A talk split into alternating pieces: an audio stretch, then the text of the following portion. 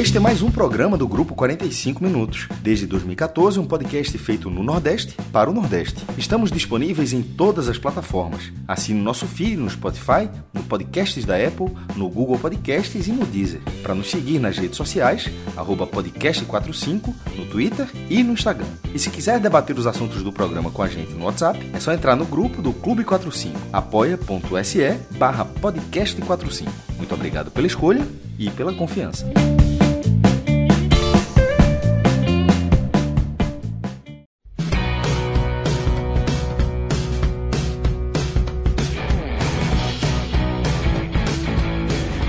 Fala galera ligada aqui nos canais do Grupo 45 Minutos, sou Cláudio Santana, estamos começando mais uma live aqui hoje para falar de duas partidas.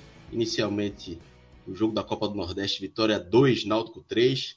Estou inicialmente aqui com Cauê Diniz, Lucas Holanda e Vitor Vilar, além de Danilo Melo e Pedro Alves nos trabalhos técnicos. E depois vamos falar do Fortaleza, né, que está jogando enquanto a gente começa esse programa. É, Fortaleza está estreando na Libertadores. Então, daqui a pouco chegarão Thiago Minhoca e Luca Laprovítera para falar dessa partida. E sem muita enrolação, a gente já vai começar falando do jogo. Quer dizer, vamos, quer dizer, vamos enrolar só um pouquinho, Vila, que aí a gente vamos, vamos falar só um pouquinho de, de carnaval. A gente tá falando dos bastidores aqui, né? Eu tô meio rouco ainda, tossindo pouco, você também tá meio gripado. E aí Vila contou aqui que ele tá com a, com a gripe zona de perigo. Explica aí o que é essa gripe zona de perigo. Vitor Vila, boa noite, um abraço para você. Boa noite, boa noite, Cláudio. Veja bem, Tô meio gripado, não, tô muito gripado. Tô, tô arrebentado aqui mesmo. Tô na zona de perigo total. O Juliano tá dizendo lá ele aqui, mas eu tô arrebentado mesmo. É, febre, dor de cabeça, tudo que você imaginar. Por que a gente está chamando de zona de perigo? Porque aqui na Bahia é uma tradição, né? A galera que não é aqui da Bahia talvez não saiba. Sabe, o pessoal do Recife sabe bem que tem uma gripe pós-carnaval. Isso acontece em qualquer lugar do planeta né? Em qualquer lugar do Brasil. Só que aqui a gente chama a doença pós-carnaval pelo nome da música da, do carnaval desse, daquele ano. Então já teve a gripe lepo-lepo, a gripe zigrigdum, já teve a gripe rebolation, já teve a gripe Liga da Justiça, circulou, a Tchubirabiron, já teve todos os tipos de gripe aqui. E a desse ano é a zona de perigo, porque foi a música do carnaval. Aí tem esse detalhe, né? Porque a, o nome da música do carnaval foi, parece que, especialmente pensada para uma, uma doença, porque realmente eu tô na zona de perigo aqui. Tá bem complicado. E, e o Vitória não ajudando, né, Vila? Aí fica mais Aí é pior. E o pior é isso, é, vão tirar print aqui para divulgar. Eu achei que era coisa com Vitória. É isso. É. Vamos tirar o. Não vou negar, não. não Mas na verdade é o futebol baiano, né? O futebol baiano está na zona do perigo, né? É. Exatamente. Vão tirar o print para poder divulgar. E aí vão todo mundo lá no Twitter vai falar: ih, Vilar tá com a cara acabada, o Vitória tá acabando com esse cara, tá tirando a paz dele, tirando o sossego, olha a cara dele como é que tá. Mas não, é a zona de perigo. Valeu?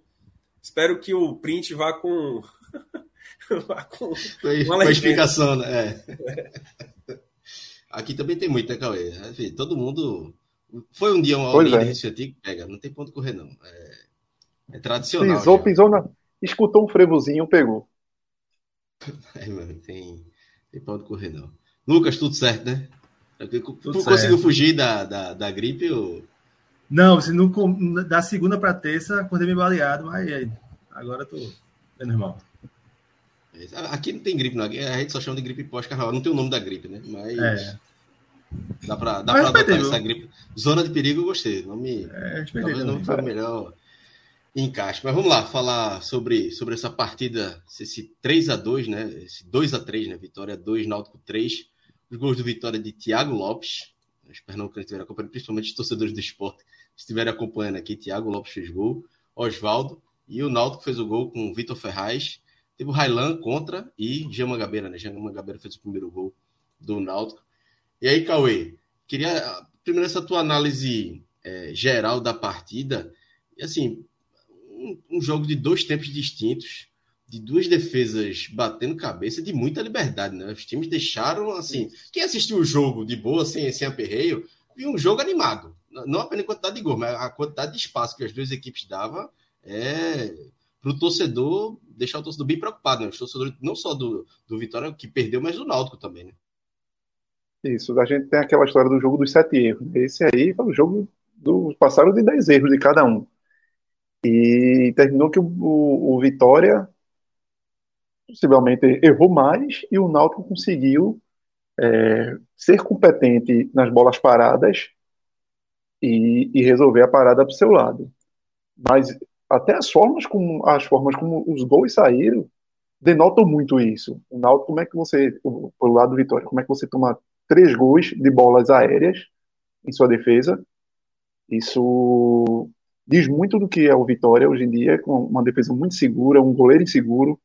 Contratou agora aí Thiago Rodrigues, né, do, do Vasco, que talvez seja mais para enxugar gelo do que resolver realmente, sobretudo para o cenário do Vitória, que é uma equipe muito constante que hoje você vê brigando para não cair é, para uma Série C de novo. Então, num cenário desse que você precisa do mínimo de uma tranquilidade, talvez o nome de Thiago Rodrigues não seja bem isso que represente para o que Vitória para o que o Vitória precise. Talvez precisasse de um goleiro que passasse mais segurança para esse futuro e de alguma forma segurasse uns pepinos que possivelmente vão chegar caso o Vitória não consiga arrumar a casa daqui para frente. Já o Náutico também demonstrou uma fragilidade que já é muito recorrente do Náutico, do, do seu setor defensivo. Só que dessa vez o Náutico, em vez de entregar muitas bolas, que é muito comum quando a Nilce está em campo, né? Entregar aquela, na saída de bola aqueles passos errados, aqueles passos equivocados, e o Vitória não pegou, não, não cutucou muito isso o Náutico que até me surpreendeu. O Náutico tem muita dificuldade quando é apertado ali, e o Vitória terminou que não, não utilizou muito disso. Mas, em compensação, com a nova dupla de zaga aí, com Paulo Miranda e Denilson, é, outros problemas surgiram. O primeiro gol tomado ali com dois minutos, não existe você tomar um gol ali fazendo quase que uma linha, na verdade, não foi nem fazendo uma linha. Marcar a bola. E aí deixaram o Thiago Lopes achar é, Oswaldo entrar sozinho ali. Então, assim, um erro básico de futebol de não marcar, não marcar a bola. Você marca o adversário e não a bola. E no segundo gol, uma jogada até bem trabalhada ali do, do Vitória na, na, dentro da área do Náutico. Thiago Lopes de novo.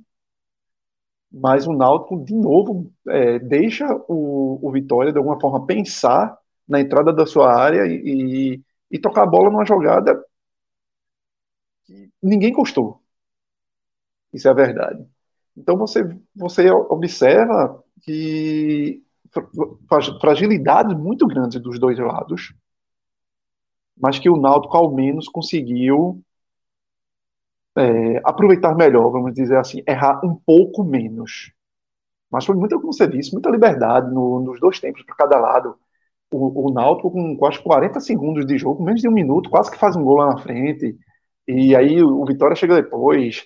Foi um jogo, em certos momentos, de uma trocação de, de tão aberto que estava e de. Não parecia duas equipes que nesse momento do, do da competição já era para tá em, em, momentos talvez mais à frente de, de qualidade técnica.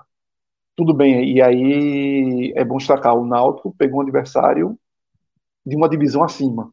Então vamos dizer que num confronto desse, o Náutico talvez tenha conseguido ter um desempenho para quem pega um adversário num patamar teoricamente superior. Então o Náutico teve um desempenho acima do Vitória.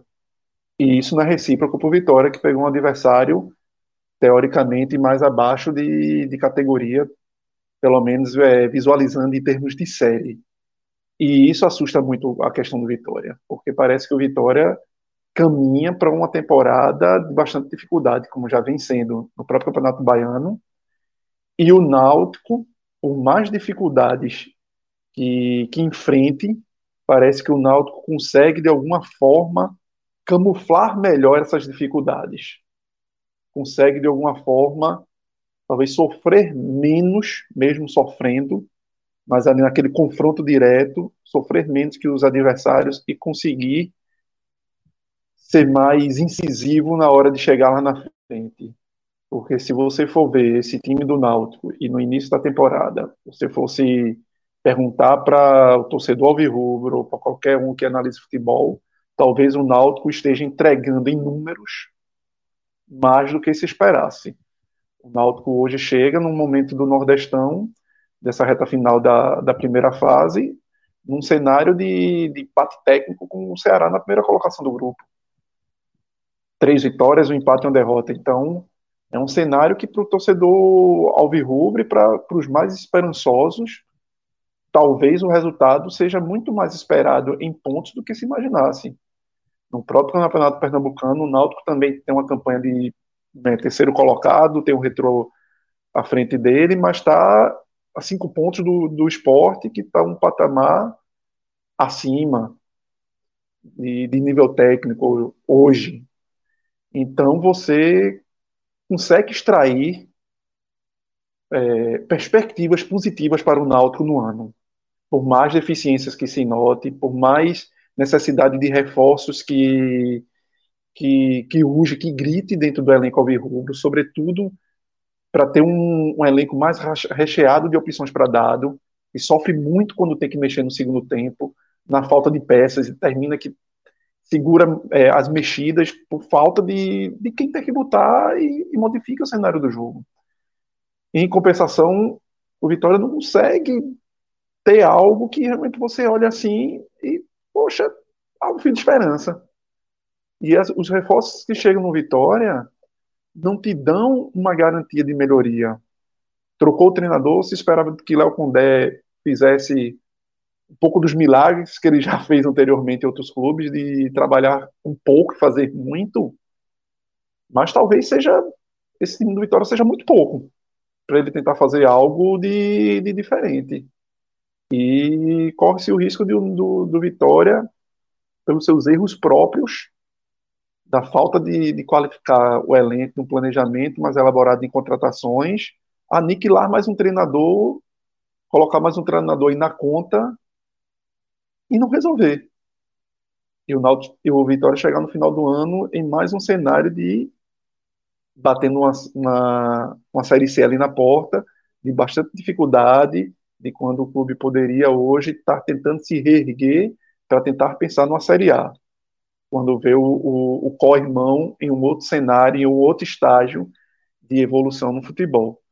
Então, é, ao, ao mesmo tempo que a gente enxerga uma partida muito franca, divertida de se assistir, mas também é, é uma partida que, que a gente tem que observar que muitos erros foram mostrados e muitos erros precisam ser corrigidos, e sobretudo pelo Vitória, que precisa entregar muito mais pela prateleira na qual vai estar esse ano. Vilar, pegando esse gancho que Cauê falou aí, principalmente falando de treinador, né? O Vitória mudou o treinador, é, é, mas é, continuou mostrando muitos erros. Hoje fez o primeiro tempo melhor do que o Náutico, mas pelo menos na minha opinião não foi o primeiro tempo bom, assim, não foi o primeiro, mas estava tava melhor que o adversário, o que era importante. E aí chega no segundo tempo, o Vitória praticamente abdica de jogar, só volta a jogar quando toma virada. Assim, é, é, o que, que acontece com esse Vitória que não consegue, que mudou o treinador, é, é, tem mudanças no time, mas aí quando é, é, sai na frente, toma empate, retoma a, a, a, vantagem novamente, mas aí depois abdica de jogar e aí quando você toma empate depois da virada, não tem como o torcedor ter um mínimo de paciência, né? Aí começa as vaias, é, começa o, o, time a ficar nervoso, enfim, críticas ao presidente, vai, vai sobrando para todo mundo no final, né?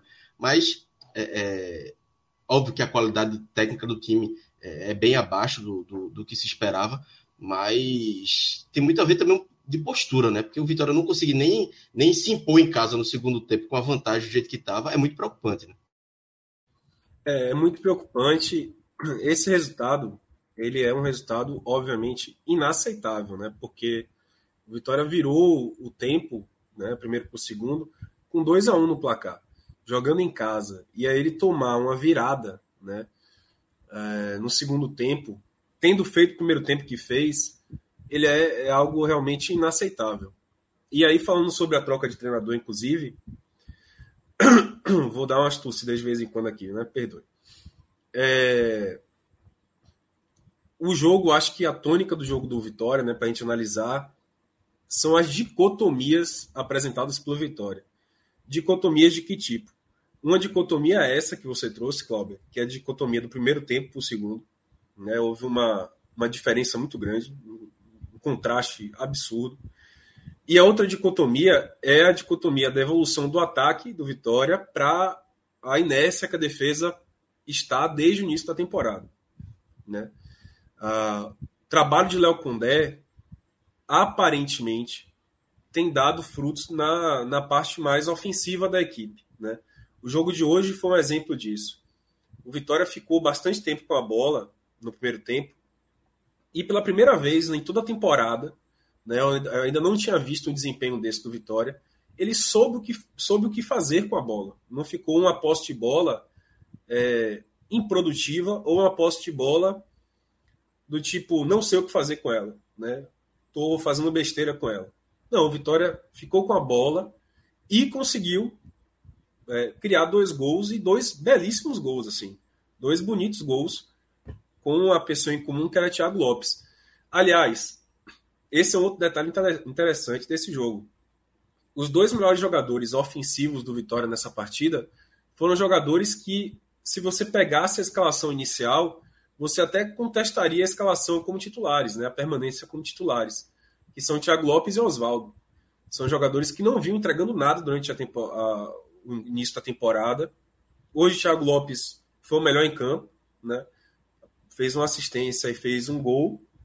E Oswaldo foi muito participativo na fase ofensiva no primeiro tempo.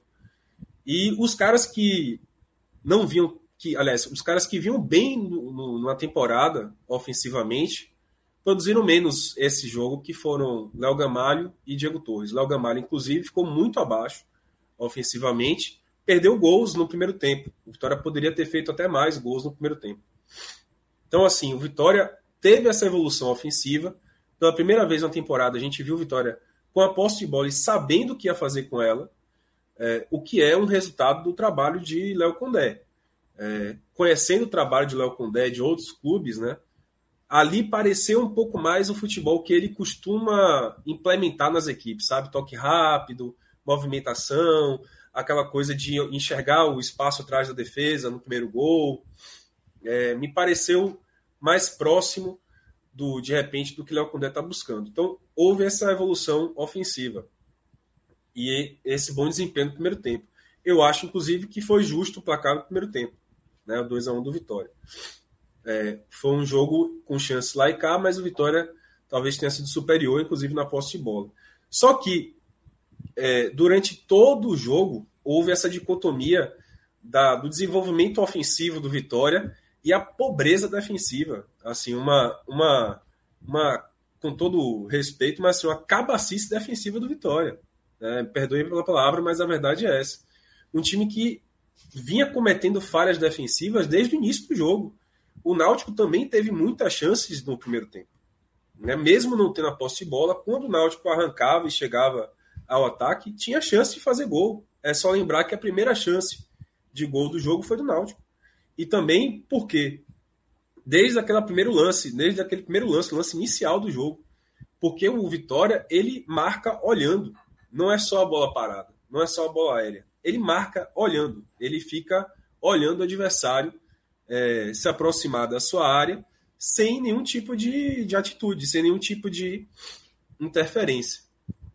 Então o Vitória já deu chances, na verdade, desde o primeiro tempo. E aí, no segundo tempo, é, foi que o Vitória não teve a posse de bola. E aí há algo que Léo Condé precisa explicar para a torcida, que ele não conseguiu explicar nem na própria entrevista coletiva pós-jogo, que é porque o Vitória não conseguiu é, repetir a posse de bola do primeiro tempo. Ele explicou que tirou o Rodrigo Andrade por conta de uma lesão, a dor na panturrilha, que Rodrigo Andrade teve, e claramente Rodrigo Andrade já teve ali no final do primeiro tempo. Claramente, depois, já na, reta final do primeiro tempo, o Vitória perdeu um pouco da posse de bola, perdeu um pouco da marcação no meio campo. E no segundo tempo entrou o Pedro Bicalho, que caiu muito a marcação no meio campo. O Vitória não conseguiu marcar a mesma coisa. Houve também uma queda, aparentemente, né? Tentando buscar aqui as razões. Uma queda física enorme. É, os jogadores que, fora os volantes, Léo Gomes e Pedro Bicalho, que compõem ali aquele meio campo, Thiago Lopes, Oswaldo, Diego Torres, nenhum deles sabe marcar, não são jogadores com essa característica, ou não são jogadores são treinados para fazer o mínimo nessa parte da marcação. Eles não contribuíram na parte da marcação. E aí o Náutico ficou o tempo todo com a bola e teve a bola o tempo todo no campo de ataque do Vitória e o Vitória é, deixando o Náutico né, ocupar seu campo de defesa. O Vitória deixando o Náutico ocupar seu campo de defesa, tendo muito espaço, porque o Vitória marca olhando. Né? Como eu falei, continuou marcando olhando no segundo tempo e o, e o Náutico teve muito espaço no segundo tempo. É, então é uma explicação que o Léo Condé tem que fazer, tem que dar. Por que, que o Vitória deu tanto espaço no segundo tempo? Se foi realmente uma troca é, ineficaz da parte dele, da, da entrada de Pedro Bicalho no lugar de Rodrigo Andrade, claramente o time perdeu marcação no meio campo, pegado no meio campo. Se foi uma queda física, que é uma coisa que já está há muito tempo clara no Vitória, que o Vitória cai durante o jogo fisicamente e ele não, não, não admite, né? Inclusive já foi questionado sobre isso. E ele fala que, ah, cheguei agora, tenho que observar não posso criticar o trabalho que foi feito na pré-temporada porque eu não estava aqui, temos que analisar essa parte física e tal, e aí fica enrolando, ensaboando. É, e assim, o, o Vitória, ele tem um problema de bola aérea, certo? Até fiz uma, um levantamento aqui para trazer, que é o seguinte, dos últimos seis jogos do Vitória, os últimos seis jogos, né? CSA 3 a 1 no Vitória, o Vitória 2 a 1 no Atlético de Alagoinhas, Vitória 1x1 com o Jacuipense, Sergipe 2x1 no Vitória, Vitória 1x1 com o ABC e esse jogo do Náutico 3x2 do Vitória.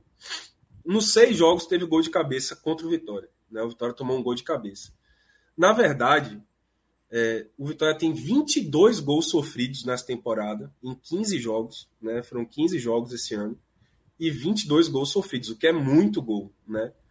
E, só que desses 22, são 12 gols sofridos de cabeça né? Mais da metade dos gols sofridos do Vitória são de gols de, de bola aérea, né? Gols de cabeça. Então, assim, o Vitória ele é um time que tem um, um problema crônico na, na, na bola aérea desde o início da temporada. Só que nos últimos seis jogos, esse problema vem se aparecendo de maneira muito recorrente. E é justamente o recorte em que Léo Condé está no clube. Se você for pegar aqui o recorte que eu trouxe, é do jogo do CSA para cá. O jogo do CSA foi o último jogo de João Bussi. Né? Foi o jogo que João Bussi foi demitido.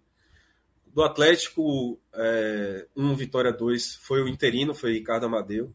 Mas depois outros quatro, né? Vitória Jacuipense, Sergipe Vitória, Vitória ABC e esse do Náutico, foram jogos com o Léo Condé.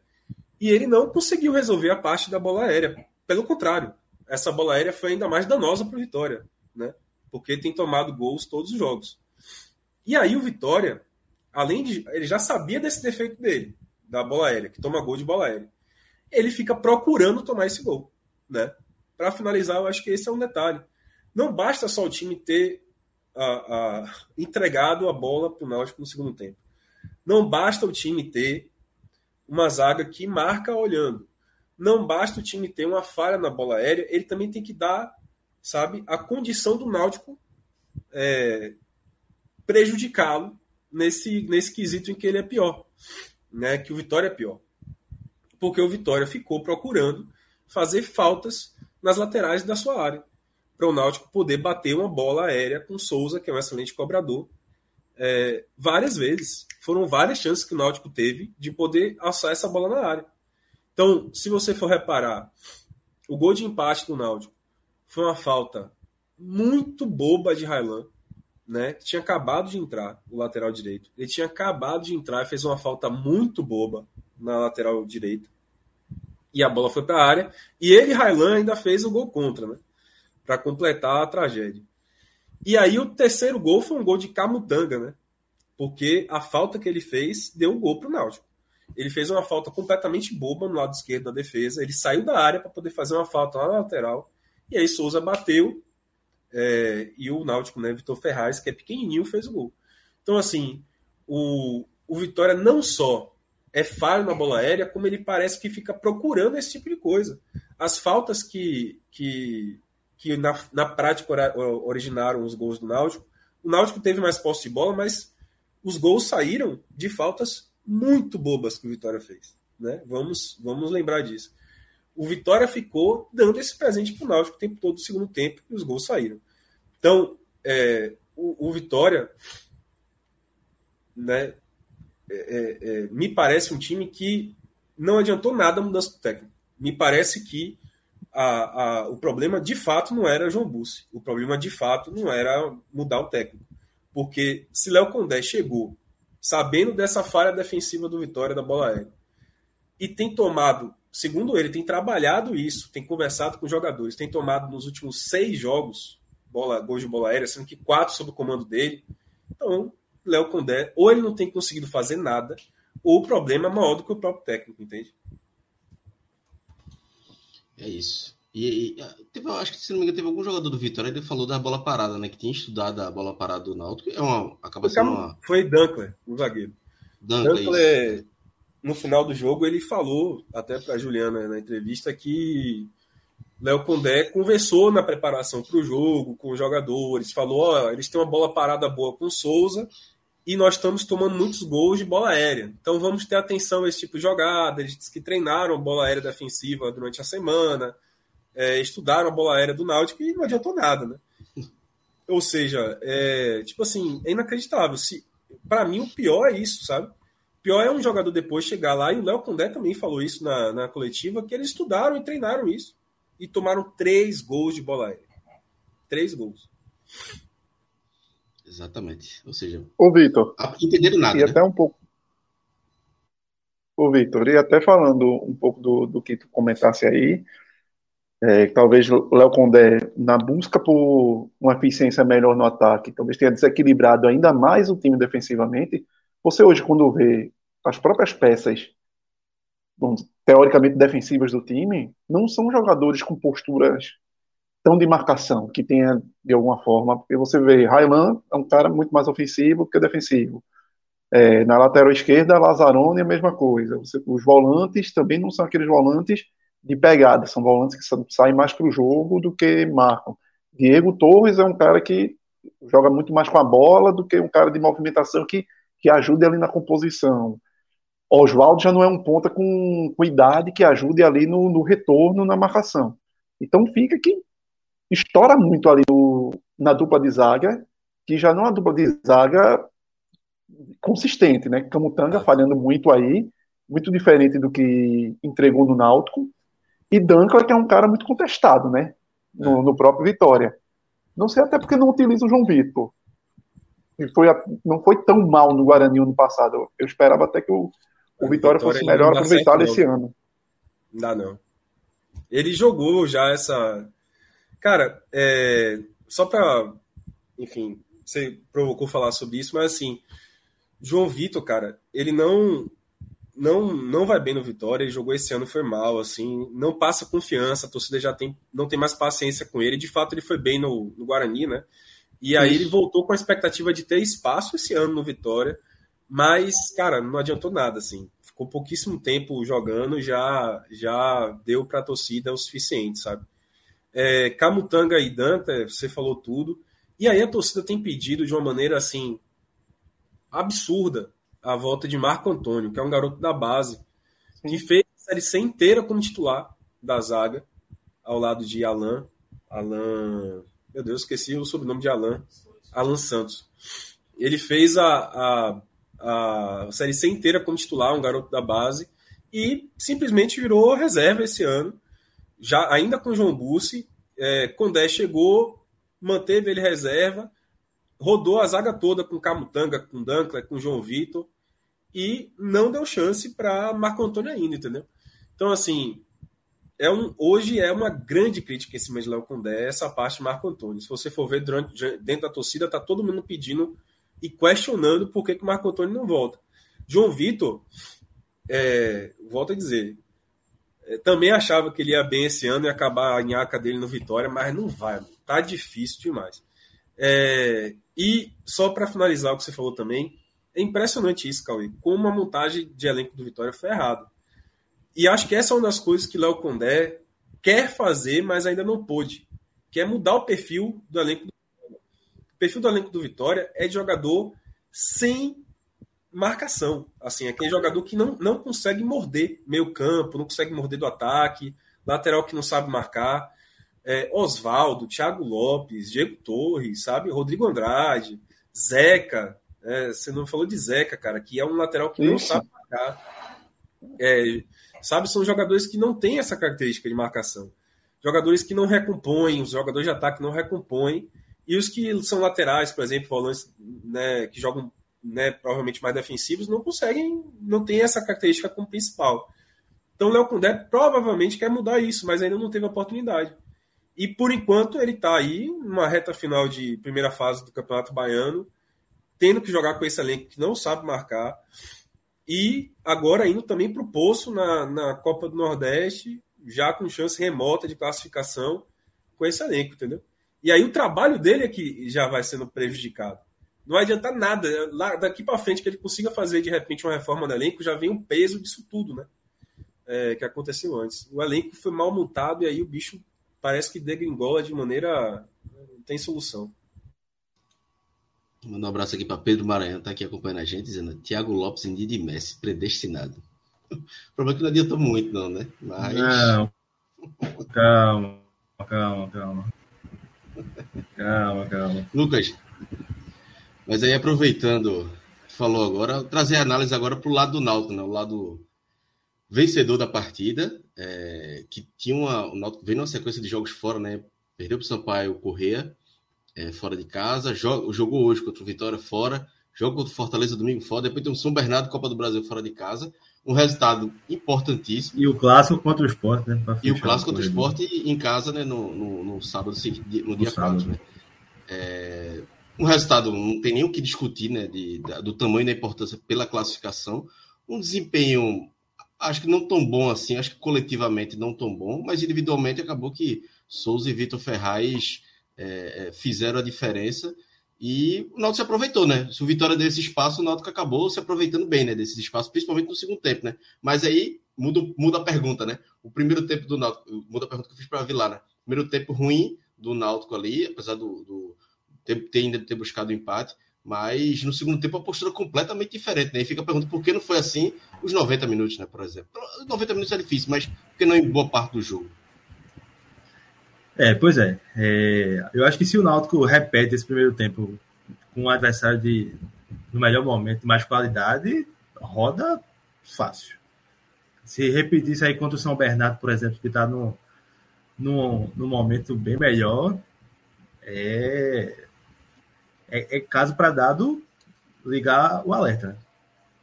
Mas assim, é, eu acho que o Náutico mostrou mais uma vez que, apesar de ter entrado nessa maratona de jogos fora de casa, de ser a sequência mais pesada, o Náutico vem conseguindo competir. Eu acho que essa aí é a, é a palavra-chave para esse time do Náutico, que não é brilhante, está longe de ser brilhante, mas é muito competitivo. É, sim, você pode ver que no, no, nos jogos de enfrentamento de nível maior, por exemplo, no clássico contra o esporte, por mais que o esporte tenha tido as melhor, melhores chances, é, mas o Náutico ficou vivo e conseguiu buscar o um empate no fim, conseguiu buscar é, o empate no fim também contra o Santa Cruz, contra o CRB. Estava ganhando até tomar um empate. Hoje, novamente, conseguiu buscar o resultado, dessa vez conseguiu virar. Então, assim, por mais que seja um time que, é, em determinado recorte feito hoje, se mostrou muito frágil defensivamente, é, eu acho que isso aí de não baixar a cabeça, de conseguir reverter é, é fundamental para a temporada. Então, acho que esse é o primeiro ponto. Entrando um pouquinho nesse primeiro tempo, é, eu acho que o Náutico. Porque esse Náutico fez um primeiro tempo ruim, mas ele teve três chances de sair com empate, né? Teve a primeira com o Caion, quando estava 0x0 ainda. Se faz o gol ali, o jogo seria diferente. Teve uma com o Souza e uma com o Vitor Ferraz, assim, que foi inacreditável, né? Assim, no primeiro tempo. É, mas também deu, deu muito espaço lá atrás. É, Paulo Miranda, já um spoiler. A partida que Paulo Miranda fez hoje não pode, de forma alguma, repetir. É, assim, tá, já está entre os piores em campo. E somou Paulo Miranda com Alan Cardoso, né? Que, assim, já não tinha ido bem no amistoso contra, contra o Asa, né? Tinha feito um pênalti e um gol contra. E hoje também, assim, muito mal. muito mal. É, deu espaço. Entrou porque o titular Diego Matos estava suspenso, né? Então, foi um jogo, um primeiro tempo muito ruim defensivamente do Náutico, né? E, e feito o Vila falou, né? Se o Vitória ter, acerta um pouquinho mais, tinha definido o jogo ali. Então, assim, é, não, você não pode ter tempos tão distintos, ainda mais contra um adversário que não vive um bom, um bom momento como é a Vitória. Né? A Vitória não ganhou na, na Copa do Nordeste, por exemplo. E está numa sequência ruim no Campeonato Baiano também. É, mas aí eu acho que a chave da, da vitória do Náutico hoje passou muito pelos pés de, de Souza e de Vitor Ferraz. É, sobretudo esse último, né?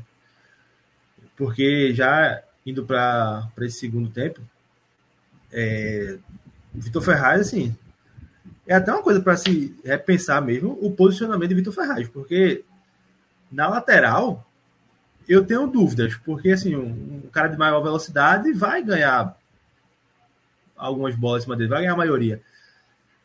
E, e a contrapartida, você deixa ele no banco, por essa questão defensiva, você perde o seu maior jogador tecnicamente junto com o Souza.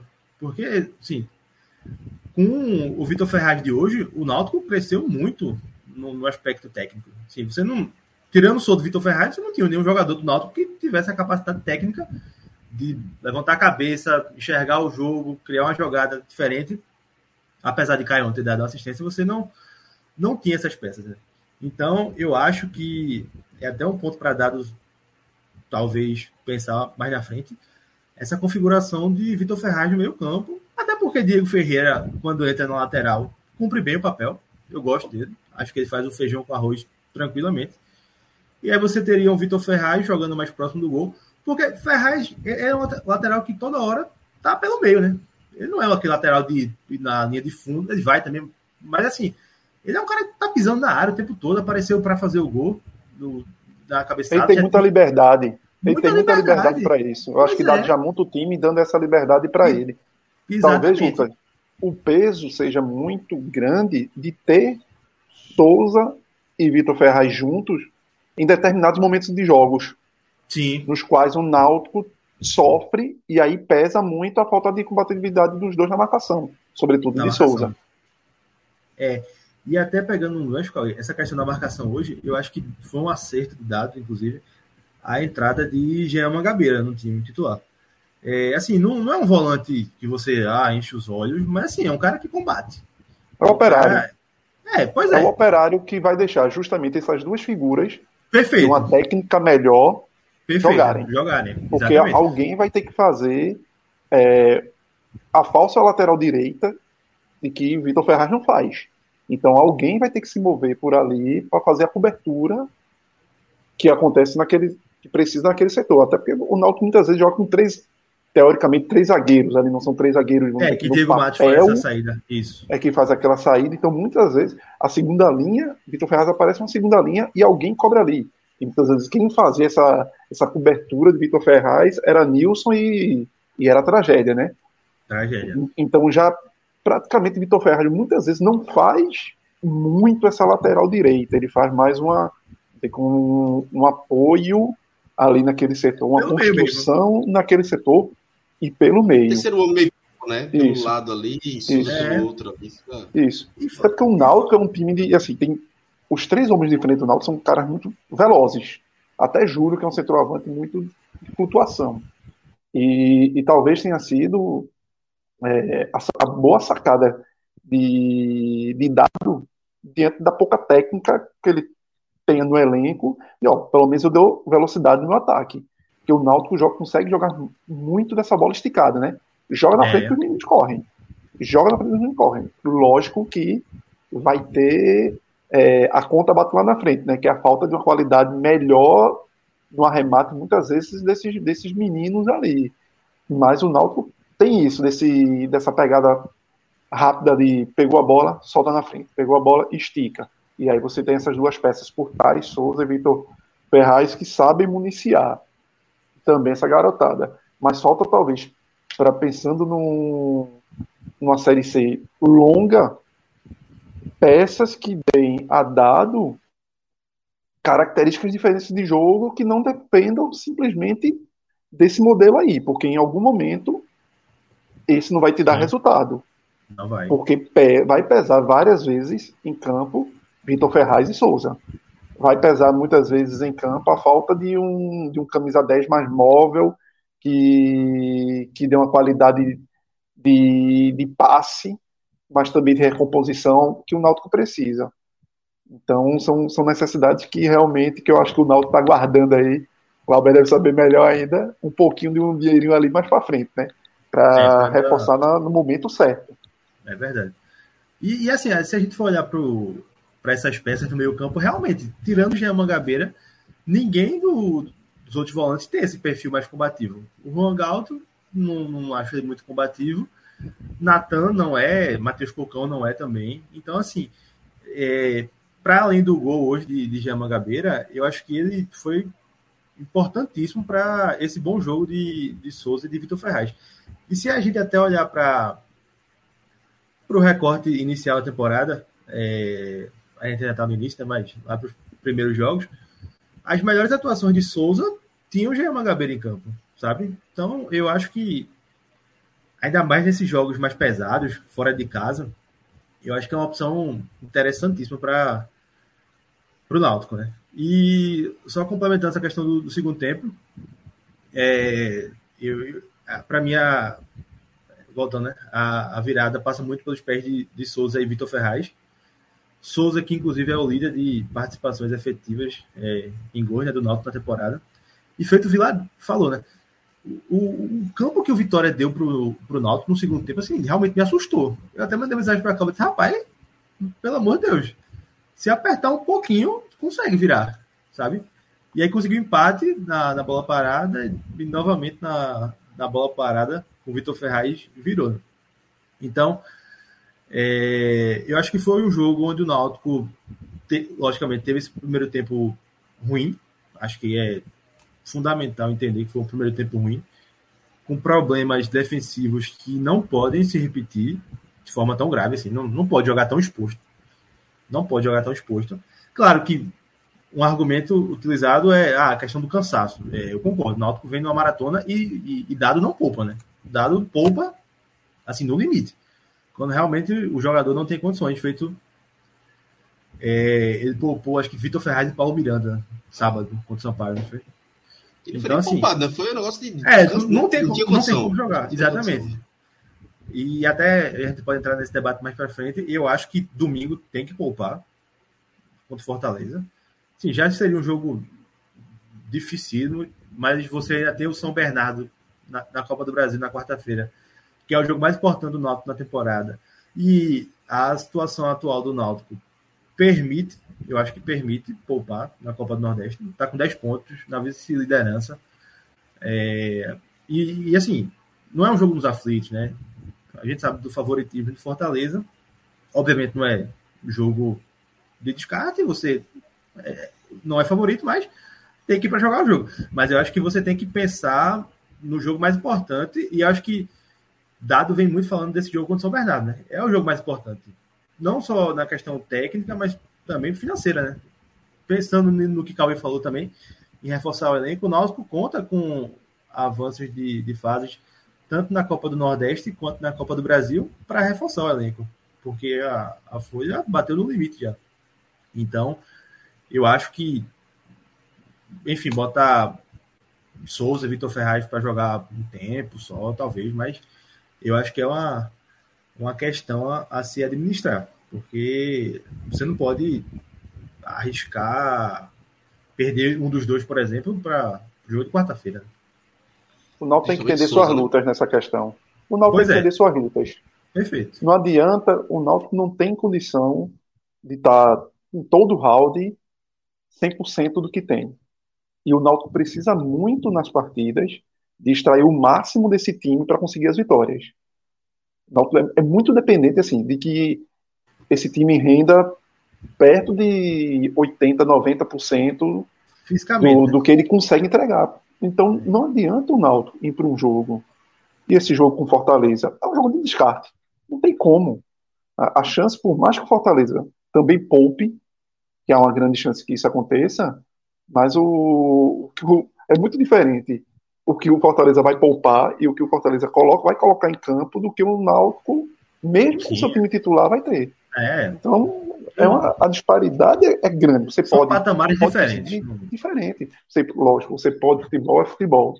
Você pode jogar retrancadinho ali, segurar, acertar uma bola, uma falta de Souza, gol, ganhou de 1 a 0 e aí a turma vai estar na, na próxima semana enchendo o saco da gente, dizendo: Ó, oh, tá vendo? Vocês estavam aí querendo poupar e dava para ganhar. Mas veja, é, em 10 jogos, quantas vezes isso aconteceria? Talvez uma e olhe lá. Então não adianta você brigar muito com, com as probabilidades e, e, e desgastar o time para um, um, desafio que vai ser muito difícil. Eu assisti alguns jogos de São Bernardo esse ano e o time é muito arrumadinho. Muito. Um jogo de São Bernardo, semana passada contra o Botafogo de Ribeirão Preto, os caras com um jogador a menos e, e, e perdendo viraram, o jogo, né? tava perdendo, viraram o jogo, estavam perdendo o jogo, viraram o jogo e, e não foi, ah, ah, foi um jogo, não. É um dos melhores times da competição, tirando, acho que é o melhor time da competição, tirando, vamos dizer, o, G4 dos, dos grandes lá de, de, São Paulo, além do o G5 hoje com, com o Red Bull. E é um time muito organizado. Muito organizado mesmo, com o Vitinho, camisa 10, que joga muita bola. Os caras na frente muito velozes. O Náutico vai ter muita dificuldade para conseguir segurar esse placar lá. É um jogo muito diferente do Vitória, do que foi hoje com o Vitória. Muito, não, não vai encontrar essa fragilidade jamais do que encontrou hoje com, é. com, e se der espaço, o espaço que deu hoje? Tem chance de ganhar, lógico, tem chance de ganhar, tem chance de, ser, de, de combater, tem chance de combater. Mas o Náutico vai ter que jogar o melhor das, a melhor das suas versões para sair lá de São Bernardo com essa classificação.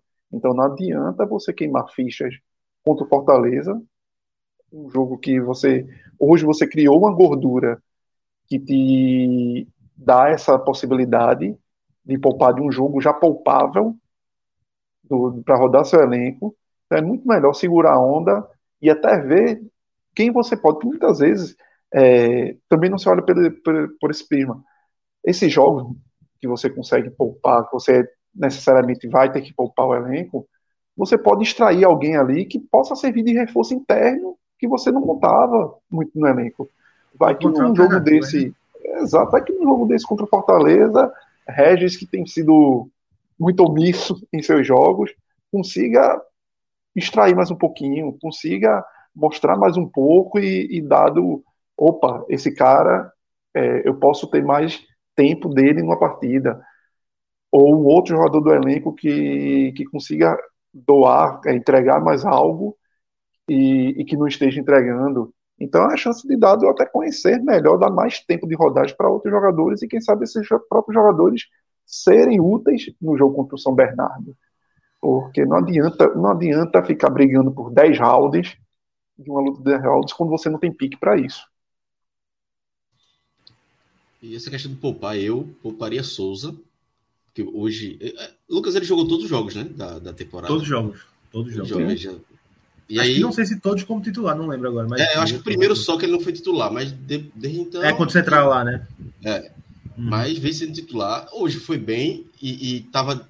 Mostrou jogando mais adiantado, né? E jogando mais é, adiantado. Jogando mais Aquilo adiantado. que a gente sempre falou. Souza como segundo volante, não dá, pô.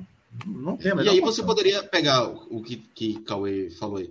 O Regis, por exemplo, não se encontrou ainda no Naldo. Podia testar ele como meia, como segundo atacante ali, que pode ser mais a dele. Eu não vejo, eu não sei é, Cauê pode, pode conhecer mais que eu, mas assim, eu ainda não vi ele muito com característica de ponta. Toda vez que ele entra como ponta, tanto é que ele não rendeu tanto ainda. Talvez ele centralizado, sem tanta é, é responsabilidade de. Eu de gosto dele mais centralizado. Eu gosto é... dele mais centralizado. Não que seja também grande coisa. Grande coisa eu acho que Regis, é, eu acho que Regis é aquele cara que se esperou alguma coisa dele e ele nunca conseguiu entregar. Só que em algum momento da carreira dele ali, acho que é do Juventude, estou só na dúvida se foi do Juventude ou da Chape. Em algum momento da carreira dele, quando ele surgiu num desses dois clubes, ele era mais centralizado e depois ele passou a jogar mais escanteado no meio porque faltava intensidade a ele. Com faltava intensidade, começaram a, a relocar ele para a beirada, para ver se ele contribuía, se atrapalhava menos no meio e contribuía de alguma forma em vamos dizer, em, em, recortes de jogo, já que é um cara que tem alguma habilidade de, de cortar e tocar, tocar vertical. E, mas eu prefiro ele na função central do que do que talvez ele na função central ele consiga ele tem mais espaço para encontrar esse passe vertical do que ele tem como ponta com outras funções que ele que o ponta tem que fazer de ajudar a marcação do lateral e de um cara que não tem muita intensidade. Então é, é difícil. Mas talvez eu acho muito lento no jogo desse. É, exatamente. Ele é um jogador que joga muito com a bola. Ele é, é. um jogador que joga sem a bola. bola. Ele precisa ter a bola e, e gente para dialogar. Por isso que eu prefiro ele muito mais na função ali, como se fosse um 10 e encostando no 9. Eu acho que ele, ele consegue enxergar melhor a partida naquela posição do que uma linha de campo, onde o espaço já é mais complicado de, de você andar, onde você fica muito encaixotado. Então, era uma oportunidade de um jogo desse de você colocar ele ali naquela posição e sentir. E outra, é, talvez não estoure um Souza para um jogo com o São Bernardo.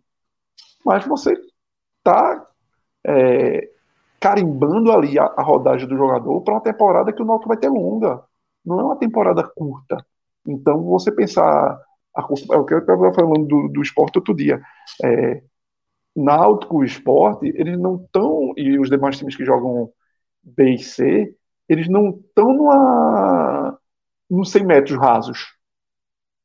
Que você precisa estar no, no, no melhor dos seus momentos agora. Você precisa estar construindo para lá na frente. É uma maratona. Você tem que estar bem e chegar no final em condições de cumprir suas metas. Então não adianta você estar com Souza num jogo contra o Fortaleza, desgastando o jogador. Ah, beleza, não estourou o jogador, ele tem condições de jogar com o São Bernardo no melhor momento. Vai, mas um momento em algum é, período dessa temporada, essa sequência de jogos vai ser cobrada dele fisicamente. E o Náutico, hoje, Souza, apesar de ser muito questionada e a permanência dele ter sido questionada, Souza, para recortes de jogo e para algumas partidas em si, é uma peça fundamental para o Náutico, como os números mostram, devido a, a, a, essa importância na bola parada, a importância no passe que ele dá, mas sobretudo na bola parada.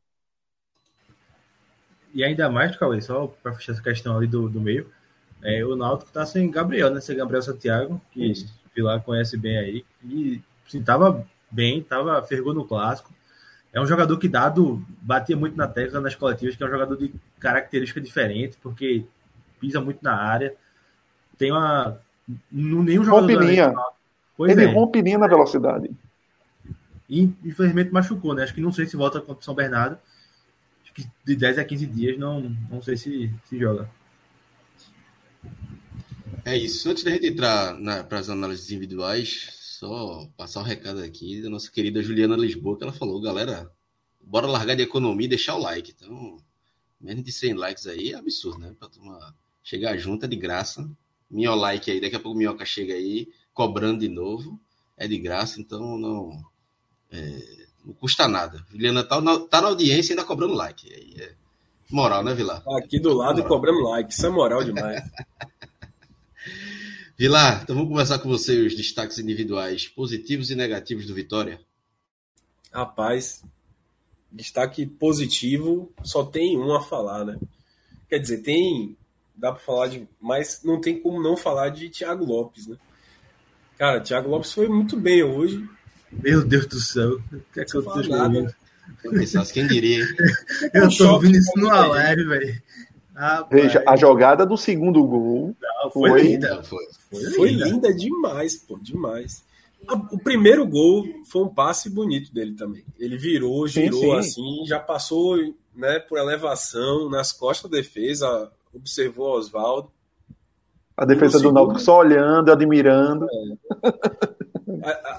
eu acho que o Náutico, de repente, pode ter sido isso, né? A defesa do Náutico parou e admirou porque falou: não é possível. Thiago Lopes não é possível. Deixa, deixa, deixa o cara pegar na bola e fazer o que ele quiser, deixa, que deixa, ele não sai. Não é possível, não é possível. E aí, na segunda, foi a mesma coisa, né? O pessoal ficou olhando porque falou: né? esse cara que desse calcanhar é Thiago Lopes? Possível. Né? O pessoal do Náutico conhece a história de Thiago Lopes aí no, no esporte.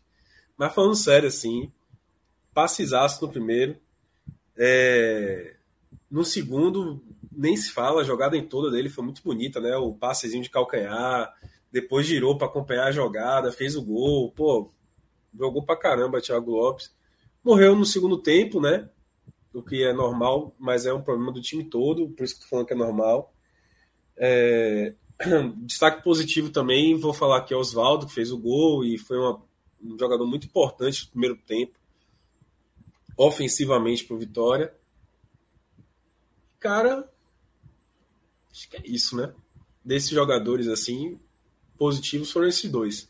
Agora, negativo, você tem Railan, eu acho que foi o pior em campo, porque entrou, fez a falta do empate, logo depois de entrar, como eu falei, uma falta muito boba, e fez o gol contra, né, em sequência. Então, Railan, para mim, foi o pior, e depois continuou muito né, vulnerável na defesa. Camutanga, apesar de ter salvado um gol muito é, assim, um gol. Ele salvou muito bem no final do primeiro tempo. Eu acho que era Vitor Ferraz, né, que teve a oportunidade. E ele salvou ali belamente, muito bonito, mas o jogo foi ruim. É, fez a falta boba do terceiro gol. Dankler também pode fechar o pódio aí, porque foi outro zagueiro que. Pô, quando você toma três gols de bola aérea, você tem que culpar os zagueiros, não tem jeito, né? Porque eles são os principais responsáveis, tudo bem. É, inclusive, Léo Condé veio com essa ponderação. Ah, a gente não defende só com os zagueiros a bola aérea. A bola aérea envolve volante, envolve atacante, o centroavante e tal. Tem o goleiro que tem que sair do gol. Mas, pô, você espera que os zagueiros estão, estão lá para cortar, né? São jogadores mais altos, especialistas nessa jogada. A, assim, a, a responsabilidade de cortar maior é deles, né? A maior responsabilidade. Então, os dois zagueiros mas eu queria também citar Zeca, porque Zeca comprometeu o jogo dele no primeiro tempo, quando ele errou o tempo da bola e meteu a mão na bola para não chegar em. Em quem foi mesmo ali? Acho que foi Alan Cardoso. Não lembro quem. Ah, não, em Vileiro. Acho que foi em Vileiro. Ele ia perder o tempo da bola, Vileiro ia ficar com a bola. E aí ele meteu a mão tomou o cartão amarelo e teve que ser substituído no intervalo porque tomou esse cartão amarelo bobo, né? Então, para mim, e fora que também deu muito espaço. Então, para mim, esses quatro aí estão muito bem escolhidos como os piores em campo. Lucas, agora a parte do Náutico, os destaques. Veja, o destaque negativo, você já até deu um spoiler, né? Paulo Miranda não tem como não estar, tá, né? Falhou diretamente nos dois gols. E é o melhor zagueiro do Náutico, né? Mas. É. Falhou, mas complemente aí os destaques negativos e positivos. Vou, vou complementar os negativos e depois para os positivos, apesar da, da, vitória. Mas sim, Paulo Miranda, é, e foi o primeiro jogo dele com o Denilson, né? Na, no que teoricamente é, é, a dupla ideal, né? Mas assim, hoje não, não foi bem. Né? O, o posicionamento dele do primeiro gol, assim, negócio inacreditável. Inacreditável. No segundo também, mal, mal, mal. Então, primeiro lugar para ele. Alan Cardoso também, não, não gostei. Não gostei. Tinha uma bola no fim do jogo, ele, te, ele, pegou a bola, aí saiu pelo meio assim. Eu disse, meu amigo, o que esse rapaz vai fazer aí? Aí sofreu a falta. Eu disse, meu amigo, não invente não. Então, segundo lugar para ele. E para fechar, assim, o terceiro, é, eu não gostei da, da partida de Denilson também. Acho que não, não foi bem, não. Acho que. Obviamente tá voltando de lesão, você tem todo o contexto, mas acho que não, não fez um bom jogo. Claro que o parceiro dele também não ajudou muito, né? Que foi o Paulo Miranda, porque todo o sistema defensivo do primeiro tempo não, não ajudou.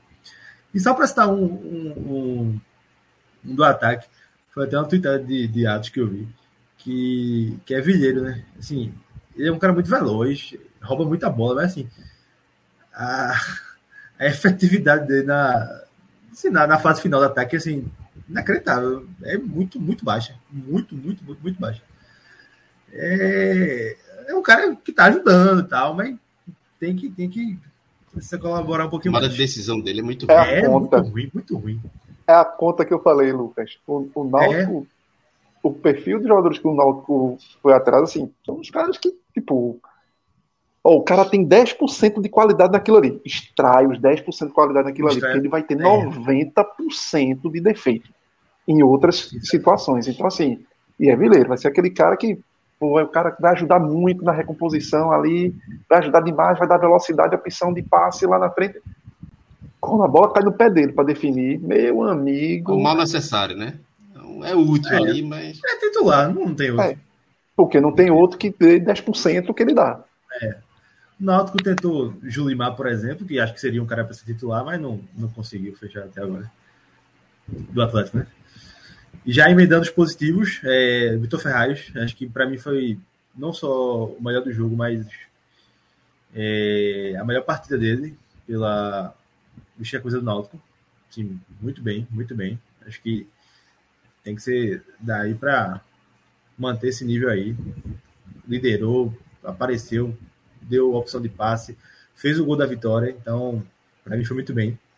Souza, segundo, é, participou, né, é, de dois gols, apesar do segundo ter sido contra, mas ele que cobra a falta e ele que dá assistência para Vitor Ferraz, então novamente é um cara que está que tá participando efetivamente e a gente bate na tecla né? É um quebra-cabeça para dado quando o Gabriel Santiago voltar, mas acho que Souza tem que jogar mais Vou citar dois nomes. É, o primeiro é do Jean Mangabeira. Acho que ele, para além do gol, feito eu falei, conseguiu dar uma estabilizada no setor de meio campo. Foi, foi bem. E potencializou Souza e Vitor Ferraz. Então, por mais que, obviamente, a gente está tratando de um contexto de o Náutico vai jogar uma Série C a, temporada, né, no maior objetivo. Então a gente não vai projetar um volante completo, né, que saiba sair jogando, enfim, tem, tem, tem que ser levado em consideração. Mas é feito como ele falou, né? Se é um cara que entrega 15% da marcação, você vai extrair aqueles 15% 100%. Vai transformar os 15 em 100% é. naquela. Já Mangabeira, a característica dele é justamente essa. Lá atrás, quando ele apareceu no Criciúma, ele era um cara que se destacou. Sim, é verdade, em você números, sabe, Em números, em números por roubada de bola. Ele era um dos caras que mais roubavam bola na Série B daquele, daquele determinado ano, antes dele jogar na, na Polônia. E aí realmente e a... sai do meu mapa. Mas assim, é, é um cara que entrega aquilo ali.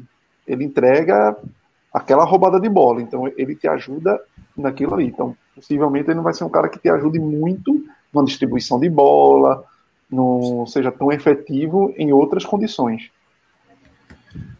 Perfeito. E só para citar, é, eu acho que não tem como falar, é, não citar ele, que é Wagner, que fez uma defesa assim absurda no, no fim do jogo, que já estava nos acréscimos. Não lembro quem foi que chutou agora, mas assim, foi a queima-roupa e. Acho que foi de Camutanga, né? Que ele chuta duas vezes. Acho que, acho que Camutanga chuta para fora. Eu não sei se foi Camutanga que bateu a primeira, mas na segunda foi, foi Camutanga que chuta para fora. Então, só para a missão positiva aí para Wagner, que novamente fez um milagre. Só um pontãozinho rápido aqui. O Campinense tomou a virada, né? Então, pro Náutico foi excelente. Né? É. é. Então tá 10 pontos, tá na vice-liderança, com 4 de vantagem sobre o CSA. Então dá para poupar muito bem domingo. Dá, dá. O Campinense entrou com o time, estava vendo no início do jogo. O Campinense entrou com o time mesclado conta do clássico no... que eles vão ter pela frente aí. E, e o Campinense não está muito bem, né? Não é muito confiável, né? Então, se vencer, se entrar na briga pela classificação, mas como, como tomou essa virada, é, primeira vitória né, do, do Atlético de Alagoinhas. É, inclusive, acho que só o Vitória e o, e o, Fluminense do Piauí que não ganharam ainda na Copa do Nordeste. Vitória e o Fluminense Exatamente, exatamente. São os dois últimos colocados do, do grupo A com dois pontos. Todos os Obrigado outros, pela pauta, Vitória. é, meu amigo. futebol da. Acabou que o Atlético de Alagoinha salvou o meio de semana do futebol baiano, né? Nesse. No apagar das luzes aí. Quem diria que, que iria salvar?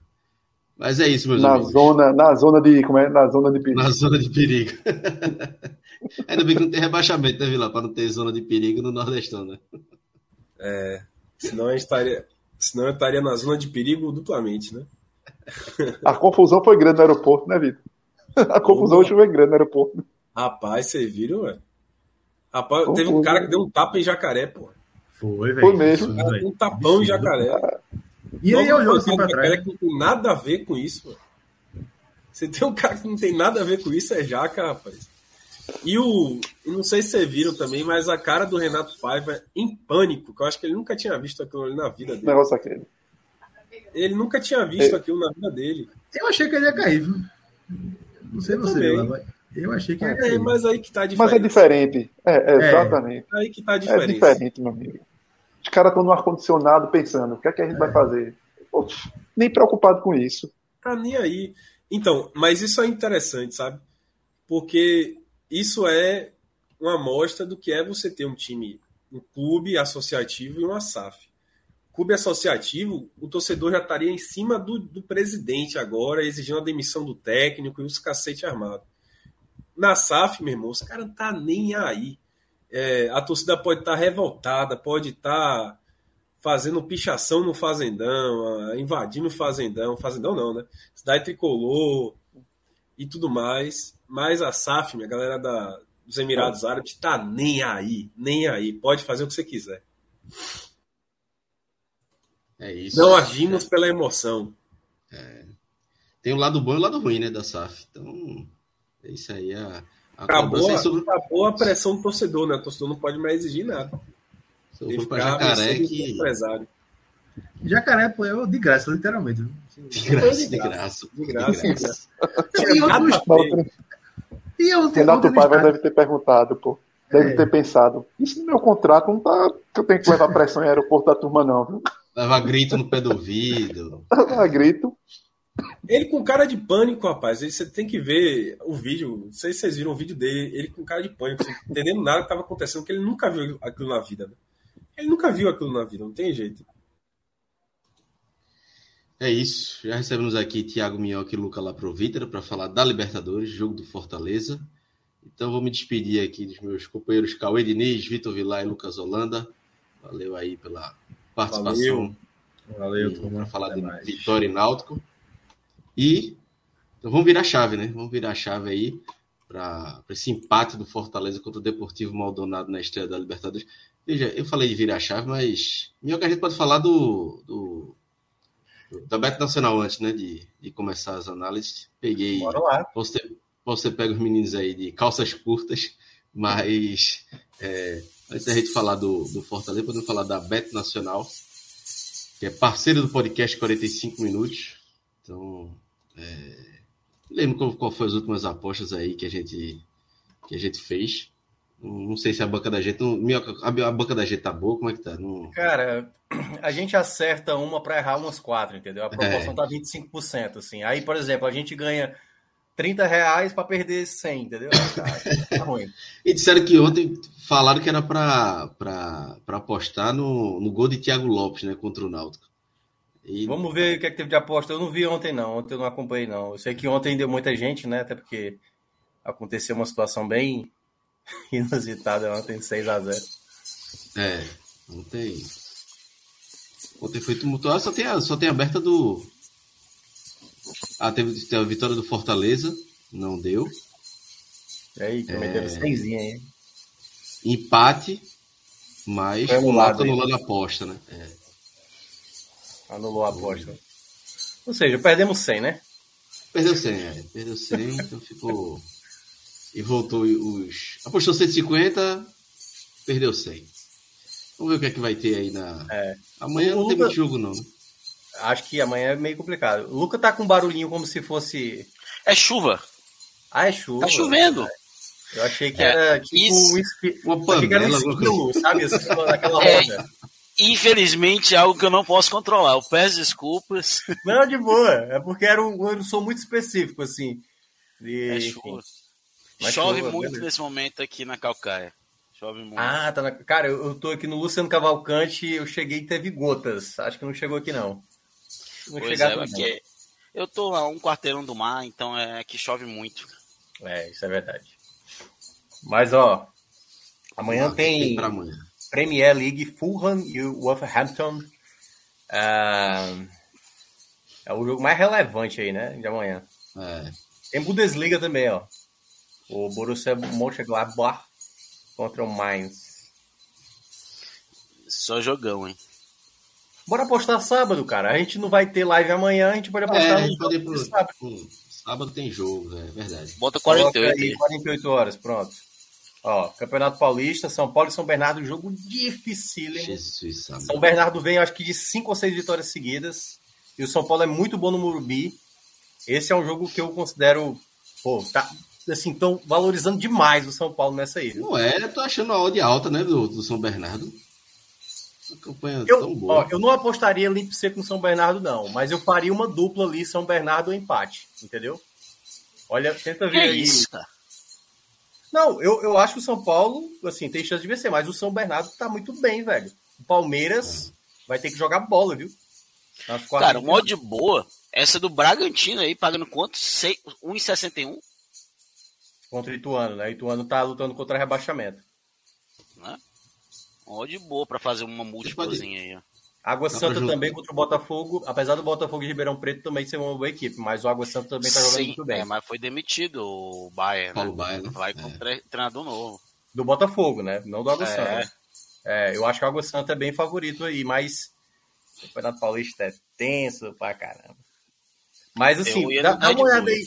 Dá uma olhada aí, São, é, São Bernardo, o empate aí. Ou empate, né? Abrir é. o jogo do. Porque tá alto, né? Tá bem alto. Não, não. Clicando no jogo, que. No, é, clica no, jogo e aí empate tá aí. Empate São Bernardo, 2 e 18. 2 e 18. Empate ou São Bernardo. Seco nela ou, ou vai junto com o Bragantino? Bragantino?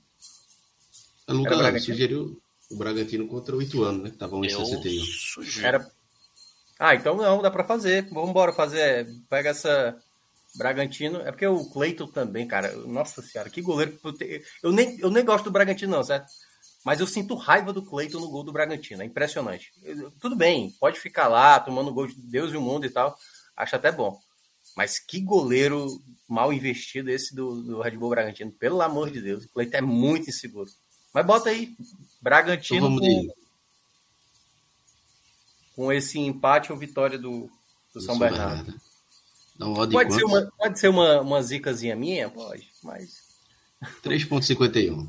É, mas é porque eu tô achando que esse jogo vai ser difícil pro São Paulo. Esse jogo vai ser difícil pro São Paulo. Cinquentinha pra. Na humildade? Pode ser, pode ser. 50 para 175. Vai ter clássico pernambucano, não? É esse final de semana? Não, não, ah, não, é, não, não, é, não, na verdade é o jogo do Santa, né? No outro final de semana, né? Que vai ser Náutico e Esporte, né? E aí, pode fechar essa? Essa pode, uma? essa pode. Então vamos fechar pode. essa. 50 aí no Braga e empate o São Bernardo. Esse São Bernardo tá me tirando sono, Minhoca. Tá eu, acho que, eu acho que o Arsenal vai ganhar do, do Leicester. O Arsenal tá com muita pinta de campeão do inglês. E esse último final de semana, nossa senhora, muito desenho de time campeão e o Manchester City ainda empatando no final. Eu acho que o Arsenal vai decolar aí nesse jogo. Seria Seco no Arsenal? Eu não ia, não. Eu iria. E... Eu sabe que eu não ia, porque o Arsenal já tá começando a dar sinais que o elenco tá sentindo. Cara, eu não acho. Eu acho que o Manchester City, que até ganhou do Arsenal recentemente, eu acho que ganhou assim, porque o segundo tempo o Arsenal sentiu, mas Cara, eu não consigo ver bola no Manchester City hoje. Assim, o Guardiola para mim tem errado demais. Mas não sei, pode segurar. Olha o campeonato o carioca. Tem 13 jogadores. É, eu sei, mas e não trocou, né? No jogo passado, né? O Álvares não trocou. Álvares e Olha... o Foden no banco ele não meteu no jogo. Desce só um pouquinho aí, saber se tem alguma coisa, senão só fica essa aposta mesmo que a gente fez aí de 50. Botafogo e Flamengo, viu? Flamengo é... deve ser time poupado, né? Porque deve pensar no jogo da volta lá contra o Del Valle, né? Acho que é, Carinho de Botafogada, viu? E, e Botafogo tá pagando bem, viu? Carinho de Botafogada. Tem carinho de Botafogada. Empate, aquele empatezinho assim com reclamação ah, de arbitragem. Botafogada, eu entendi. Veja, eu entendi que era pra postar no Botafogo. Botafogada é uma pipocada. Assim. Exatamente. Assim. Carinho ah, de empate com reclamação de arbitragem. Esse time do Flamengo, veja. Hum. Bora no empate, bora. Um empatezinho, é, bota um empate. 30 conto, volta 90. É. É. 90 os quebrados aí. Começou a chover aqui, viu? Só para dar. Chegou, rádio... né? Começa a chuva, né? Rádio informação, rádio informação. Isso, é, 94, 94 tá é isso. Tá bom, tá bom, tá bom. Então é isso. Duas apostas feitas na Bet Nacional, parceira do Podcast 45. Se cadastre e utilize o código do, do Podcast 45, que vai nos ajudar demais. É, siga algumas dicas da gente, outras não, porque nem sempre a gente acerta. Mas é isso. Faça seu cadastro no, na Bet Nacional com código Podcast 45. E agora vamos falar do Fortaleza, né? Fortaleza e Deportivo Maldonado. Jogo 0 a 0 né? Jogo 0 a 0 gente estava já aqui na live, não consegui é, acompanhar o jogo. Mas aí, lendo pela matéria do nosso companheiro Iago Mendes, um jogo morno, um jogo fora de casa. Não dá para se desperdiçar, né, Luca? Eu já queria. Um 0x0 fora de casa, eu já queria a tua análise aí desse, dessa partida. Bem, Clauber, é, cara, eu, antes do jogo começar, eu tava conversando com o meu chefe e ele perguntou: Cara, eu tô assino um 0x0 hoje? Eu, tranquilo. Assino sem medo empate fora de casa com, com o Maldonado. É, a gente tinha falado aqui no começo da temporada já que ia ser um jogo muito difícil, um jogo muito truncado, de muita marcação, muito duro. E foi exatamente isso que a gente viu hoje. Né? Um Maldonado muito forte fisicamente, que não deixava o Fortaleza jogar. É, o Fortaleza ele começou um pouco mais retraído, um, um pouco chamando o Maldonado, que perdeu uma ótima oportunidade ali com 5, 6 minutos de jogo, numa bola cruzada pelo lado esquerdo do ataque do Fortaleza, no erro de recomposição do, do Tite. E uns 5 minutos depois o Fortaleza começa a tomar conta do jogo. O Fortaleza começa a rondar a área, começa a tentar atacar, criar tentar criar boas jogadas, é, mas em outro erro de recomposição, dessa vez do Tinga, ali por, pelos 25 minutos, o Maldonado tem uma bola né, cruzada pela direita, né, uma falta, onde sai o gol do Maldonado, depois corretamente anulado pelo VAR. O torcedor do Fortaleza deve estar bem feliz com, com a entrada do VAR nesse ano na Libertadores. Eu, eu vi que esse gol, na minha opinião, afetou o Fortaleza um bocado no primeiro tempo. O Fortaleza, depois desse minuto, ele chegou a retomar um certo controle depois de algum momento, mas ele não foi, em nenhum momento depois disso, naquele primeiro tempo, tão bem quanto naqueles 10 minutos anteriores a esse gol anulado. Ele chegou a ter uma boa oportunidade aos 46 minutos, uma bola cruzada pela direita, onde o Galhardo tenta finalizar a bola, sobra Romarinho, mas a defesa do Maldonado chega primeiro. Mas o Fortaleza não conseguiu ter um domínio no jogo. É, o Pochettino, é, Caio Alexandre, todos eles muito bem marcados. Galhardo também não teve num bom dia, um pouco disperso. É, e as, a, as peças ofensivas não estando bem, o Fortaleza acabou sentindo. O Fortaleza volta um pouco mais ligado na segunda etapa é, com a mesma equipe, mas continua aquela questão, uma bola, uma posse de bola, muitas vezes inerte, um, sem muitas jogadas é, de perigo.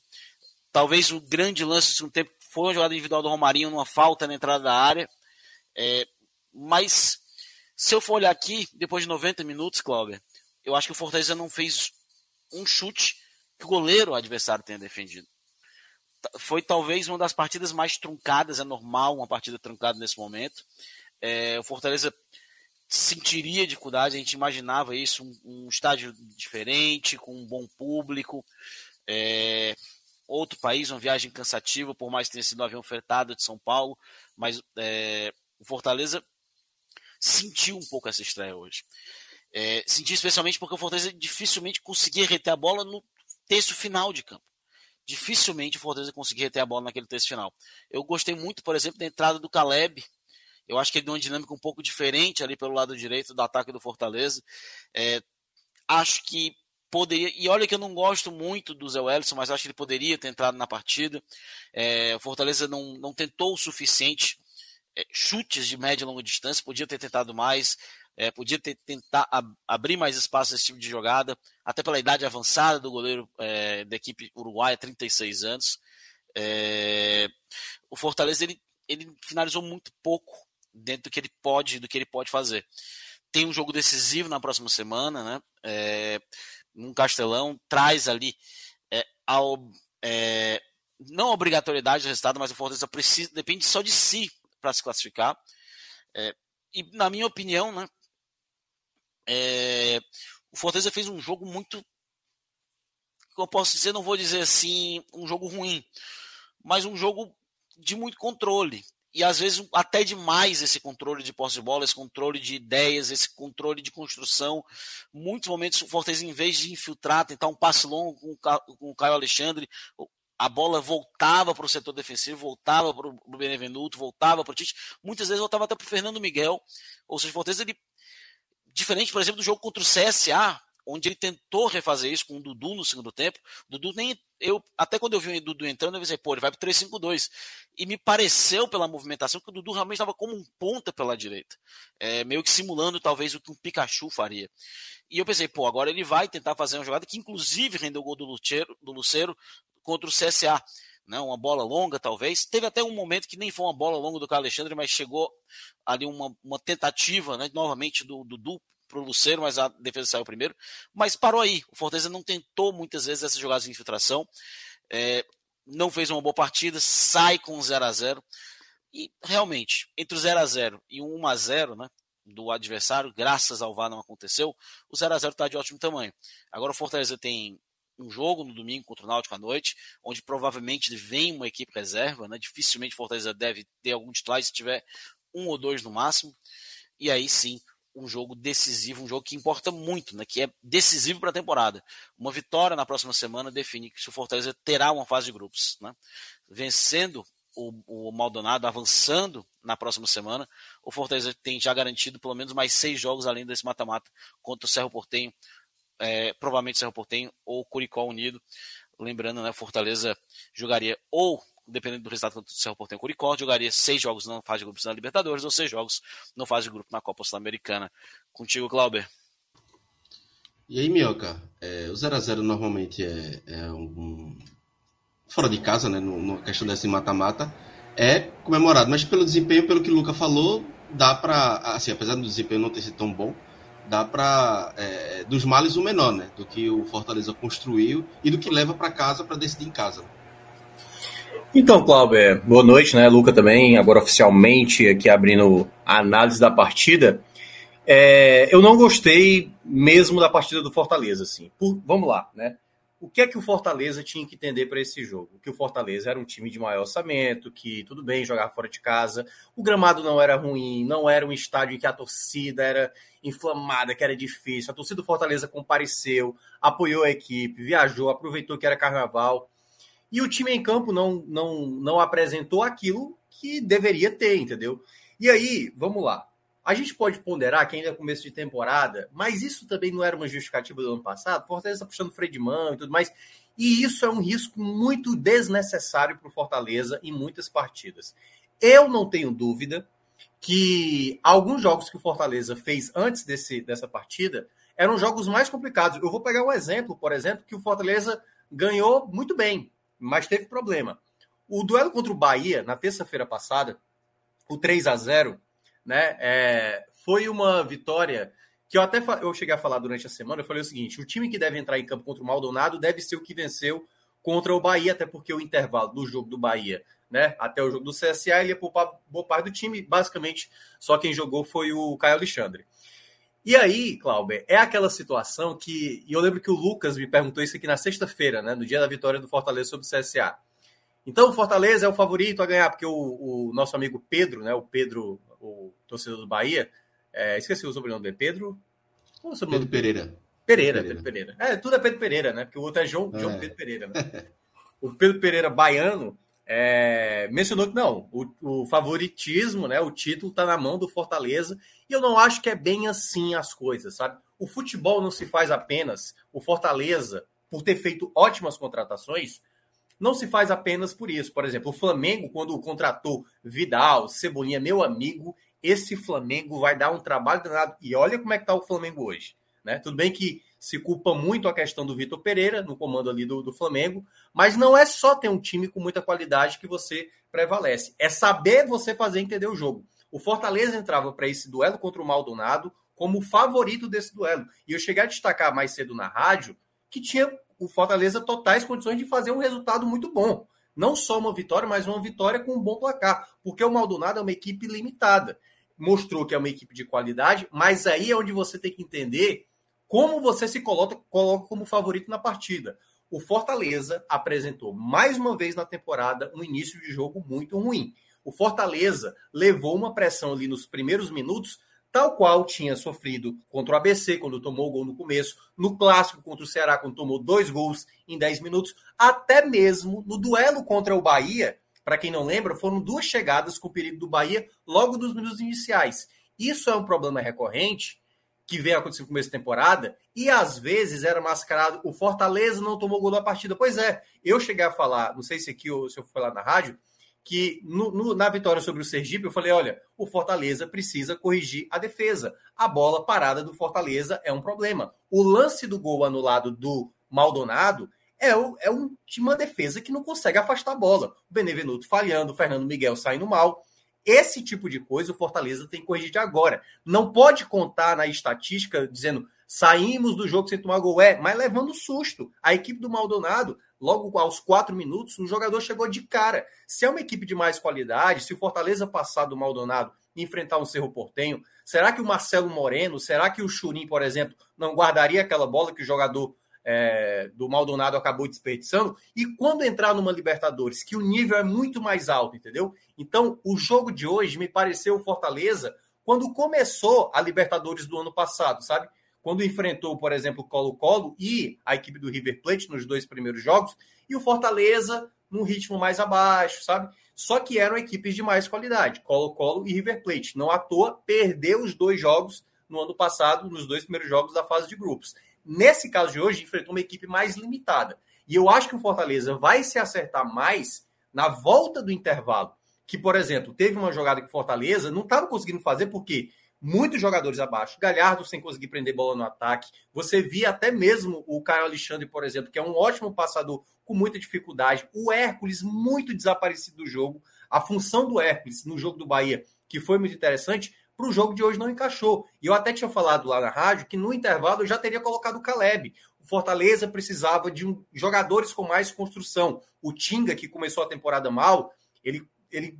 Cara, teve um lance no primeiro tempo bizarro do Tinga. A bola era toda dele, ele, ele perde na velocidade. Quando tenta alcançar a bola, faz uma falta e toma um amarelo. Ele tá mal na temporada e tem que ser visto rápido, porque no ano passado, quando eu e o Lucas a gente destacava aqui as péssimas partidas ou as partidas ruins que tinha o Tite, por exemplo, o que é que se falava do Tite? Ah, um homem de confiança do Voivoda, é o capitão da equipe. Pois é, isso não pode acontecer com o Tinga, que tem uma história maravilhosa com Fortaleza. O começo de temporada do Tinga, ele é ruim. E eu fiquei até receoso no segundo tempo.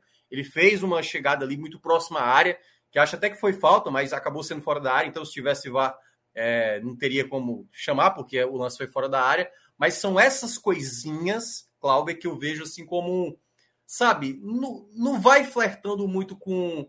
Tá, não, tá tudo bem, ok, é normal. Esse normal no ano passado foi um problema, entendeu? Achar que o Fortaleza, pelo elenco que tem, não precisa se provar, não, precisa se provar mais ainda.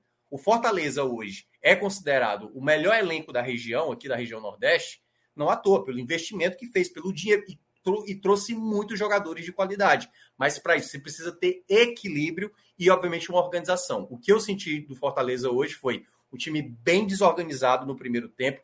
Pouca. Cara, teve lances no primeiro tempo que o, o Caio Alexandre, que geralmente é o primeiro da saída, ele caía pelo lado, perdia a bola. Cara, esse lance que do Maldonado, que o cara chutou para fora, né? Que eu até falei que se fosse um time de mais qualidade, poderia ter aberto o placar era a defesa toda aberta. Eram três jogadores, era o Tite, o Benevenuto e eu acho que o, o Pacheco voltando assim lá nas últimas, entendeu? Um time todo aberto contra o adversário que está jogando em casa, o Fortaleza fora de casa. Primeira coisa, amigo, se proteja, se defenda, faz tal qual ele fez ali a partir do 15 minuto contra o Bahia. E aquela partida do Bahia, é, é bom deixar claro, é óbvio que naquele jogo contra o Bahia, você tinha um adversário muito fragilizado, e não a toa tomou 6 a 0 diante do esporte. Mas naquela partida, naquela partida eu não participei aqui da live, é, eu cheguei a falar isso na rádio.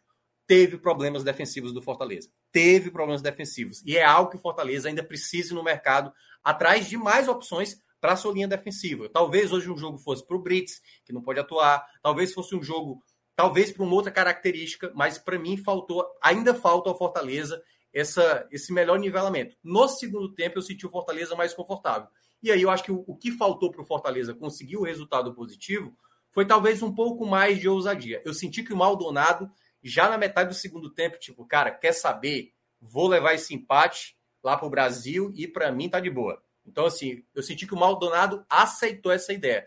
E o Fortaleza, eu acho que o Voivoda até foi precavido. Por exemplo, eu teria sacado o Tinga para colocar o Dudu, mas eu não teria colocado o Dudu numa segunda linha. Acho que poderia ter pensado um jogador de característica de mais ofensividade né, ali para o ataque. Poderia entrar o Júnior Santos, entrar um outro jogador, quem sabe, enfim, um outro jogador com essa característica. Né, o Romero poderia ser, mas aí, como ele já tinha colocado, por exemplo, um jogador que eu não gostei tanto, que era o caso do Galhardo, eu até entendo que ele não estava jogando bem, mas, cara, teve uma jogada no segundo tempo, caiu no pé do Romarinho, o Romarinho foi abrir a bola na direita e ele errou o passe. Eu falei, cara, isso aí no pé do Galhardo, dificilmente ele erra. Dificilmente ele erra, porque ele é um cara que pode estar mal, como ele estava na partida, mas é um jogador que uma bola, um toque, e ele consegue encontrar o jogador em condições. Mas, em todo caso, uma partida que eu considerei abaixo do Fortaleza, e eu acho que o Fortaleza acabou trazendo um leve risco, certo? Eu acho que o Fortaleza ainda é favorito, mas ele traz um risco e, e aí para fechar, o Fortaleza tem que se preparar para todas as situações para o jogo da próxima quinta-feira. Todas. Fortaleza não pode achar que, por ser mais time que o Maldonado, ele vai conseguir essa vitória na Arena Castelão da maneira como ele quer. Tanto é que durante essa temporada o Fortaleza teve esse mesmo pensamento contra o Barbalha, por exemplo. Tudo bem que não era o time titular, mas naquele jogo contra o Barbalha, Parecia que o jogo ia ser uma tranquilidade, porque o Barbalha já tinha tomado goleada, o Samuel faz o gol logo cedo, e depois o Fortaleza foi fazendo um jogo ficar mais difícil. O pênalti toma um gol no final e vai fazer o gol da vitória já no apagar das luzes. Fortaleza não pode fazer esse contexto de jogo contra o Maldonado, porque só favorece o Maldonado. Treinar pênaltis é fundamental, porque foi um problema do Fortaleza na Série A do ano passado. Perdeu muitos pênaltis, não vai poder contar com um dos jogadores que é um dos batedores, que no caso é o Pikachu. Então o Fortaleza tem que se preparar para todas as situações. Não dá para achar que as coisas vão vir naturalmente. Pelo time que tem, pelo além que tem, pelo investimento que foi feito, você precisa apresentar isso em campo mais vezes, principalmente para um jogo que vale competição internacional. Será um vexame se o Fortaleza deixar escapar essa classificação. E tem que levar numa consideração uma coisa que, historicamente, cara, decidir no Castelão nunca foi uma coisa muito confortável para o Fortaleza. Não, não tô falando só de Série C. Mas historicamente, muitas vezes, quando o Fortaleza precisava decidir em casa, vamos aqui levar Independiente 2020 na Sul-Americana. Ano passado, por exemplo, o Esporte teve uma dificuldade muito grande na finalização da Copa do Nordeste. Então, muitos momentos que o Fortaleza precisou decidir no Castelão, é, o Fortaleza encontrou dificuldades. Claro, é, é um novo jogo, um novo time, mas é um jogo muito complicado que o Fortaleza tem que ter total noção que de um lado vai ter um time jogando a vida dele também. É, exatamente. E aí, Mioca, é, é meio que o jogo do domingo, né, contra o Náutico é Fortaleza passar por passar, né? É, é caso de poupar quase todo mundo, né? Porque não adianta esquecer o, o, Veja, tem a Copa do Nordeste, obviamente, mas esse jogo aí, como você falou, é questão do vexame, né? É, eu não sei se vai ser difícil os jogadores é, é, se concentrarem nesse jogo. Porque muitas uhum. vezes o cara tá, já tá com a cabeça na quinta-feira, né? Mas, é, é, principalmente os titulares. Então você poupa o jogador, os, boa parte dos titulares mas é, é, focar nesse jogo de quinta-feira e esquecer completamente o domingo, como, como trabalhar essa situação para o Fortaleza, tendo uma partida que é, é em casa, enfim, o Fortaleza vai fazer graça para o Náutico, né? e a torcida também, né, não vai querer que o Fortaleza Isso, exatamente, graça. vai ser a, a, a volta para o Castelão, né, na quinta-feira, né, um, o jogo no domingo é no PV e o jogo na quinta-feira vai ser na Arena Castelão. Perceba, do jogo do domingo para quinta-feira, assim, do jogo que foi hoje para o jogo do domingo, com a viagem envolvida, vai ser muito difícil você aproveitar jogadores, né? Nos seus jogadores que entraram no segundo tempo. Mas a primeira coisa que o Fortaleza, que é obviamente a comissão técnica, né, o Voivoda principalmente, vai ter que pensar qual é o jogo que eu vou fazer para o jogo contra o Maldonado. Quais são as minhas peças? Eu, eu duvido muito que ele vai fazer de novo esses três jogadores ali no meio de campo que são mais volantes, né? Que é Hércules, Sacha e o Caio Alexandre. Eu acho que ele vai escolher dois e ele vai colocar um jogador de característica mais ofensiva, um meia, que pode ser Caleb com Poquetino, enfim, uma composição ali que vai ter um time mais ofensivo, porque ele vai ter que fazer logo né, o primeiro gol contra o Maldonado para deixar o jogo mais tranquilo e, quem sabe, ampliar o placar para deixar aquela classificação sem ser tão é, aquela coisa do aperreio, né? Não ter tanto desespero. Dado que ele vai escolher qual a ideia de jogo que ele vai estabelecer na quinta-feira, aí ele vai ver das peças que restam qual time ele vai montar contra o Náutico, certo? Porque, vamos lá. Por exemplo, hoje, hoje, eu, eu não entraria com o Tinga para o jogo diante da equipe do, do Maldonado, certo? O Tinga jogou o jogo inteiro. Dificilmente o Tinga vai ter condições de jogar esse jogo diante do Náutico. Aí, por exemplo, você vai ter que optar possivelmente pelo Dudu. Ou então ele pensar numa outra ideia, por exemplo, como o Brits jogando por lá. Só que aí é que tá, o Fortaleza joga em casa. O Brits talvez seja uma característica de um time muito mais defensivo, até porque ele não apoia tanto. Mas é nessa ideia que o Fortaleza, se eu, se eu lá no Fortaleza, né? Eu, eu sendo o voivoda de uma certa forma, que, que eu não chego nem perto, é, a ideia, a ideia que eu vejo é o Fortaleza estabelecer a ideia de time da quinta-feira, baseado nisso, dos jogadores que restam e que não foram jogar os 90 minutos de uma certa forma, aí eu pensaria na montagem desse time diante do Náutico, porque vale muito para o Fortaleza, né? Fortaleza vai ter esse jogo contra o Náutico antecipado e depois só vai ter mais dois duelos pela Copa do Nordeste. O clássico contra o Ceará, que pode estar envolvido entre os dois jogos da Libertadores, se o Fortaleza passar pelo Maldonado, e, no caso, exatamente o jogo contra o Santa Cruz na última rodada. Então, eu acho que esse é o ponto principal para o Fortaleza. Se preparar para o jogo da quinta-feira, imaginar o time ideal, e aí, dependendo da, dos jogadores que sobram, montar esse time que joga no domingo, obviamente, tendo o apoio do torcedor para dar aquela moral para o jogo da quinta-feira. Luca, e você o que, é que faria para esse jogo de domingo aí? Tem é, é, uma coisa tão estranha porque o Fortaleza ele hoje ele é o líder, né, né, da Copa do Nordeste. Agora que praticamente todo mundo tem cinco jogos, exceção do esporte, que é o time que pode ultrapassar o Fortaleza, é, por causa do saldo de gols, caso vença o clássico contra o Santa Cruz. É, mas também é o último jogo com o mando do Fortaleza, né? Depois pega o Ceará, onde o mando é do Ceará na Copa do Nordeste, entre novamente, possivelmente, dois jogos da Libertadores, e por fim o Santa no Arruda. É, então é muito importante que o Fortaleza vença, porque ele praticamente garante a sua classificação vencendo.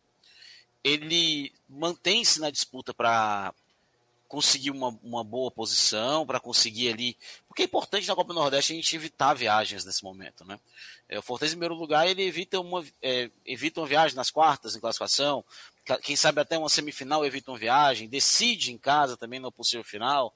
Então é, é, é sempre muito importante ter uma boa pontuação.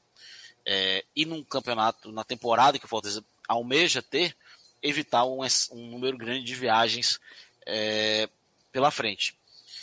E o que eu, eu vejo um parte, um importante, mas ao mesmo tempo, o que é, que é mais importante, né? Isso ou uma fase de grupos sul-americano Libertadores? Não, não tem discussão.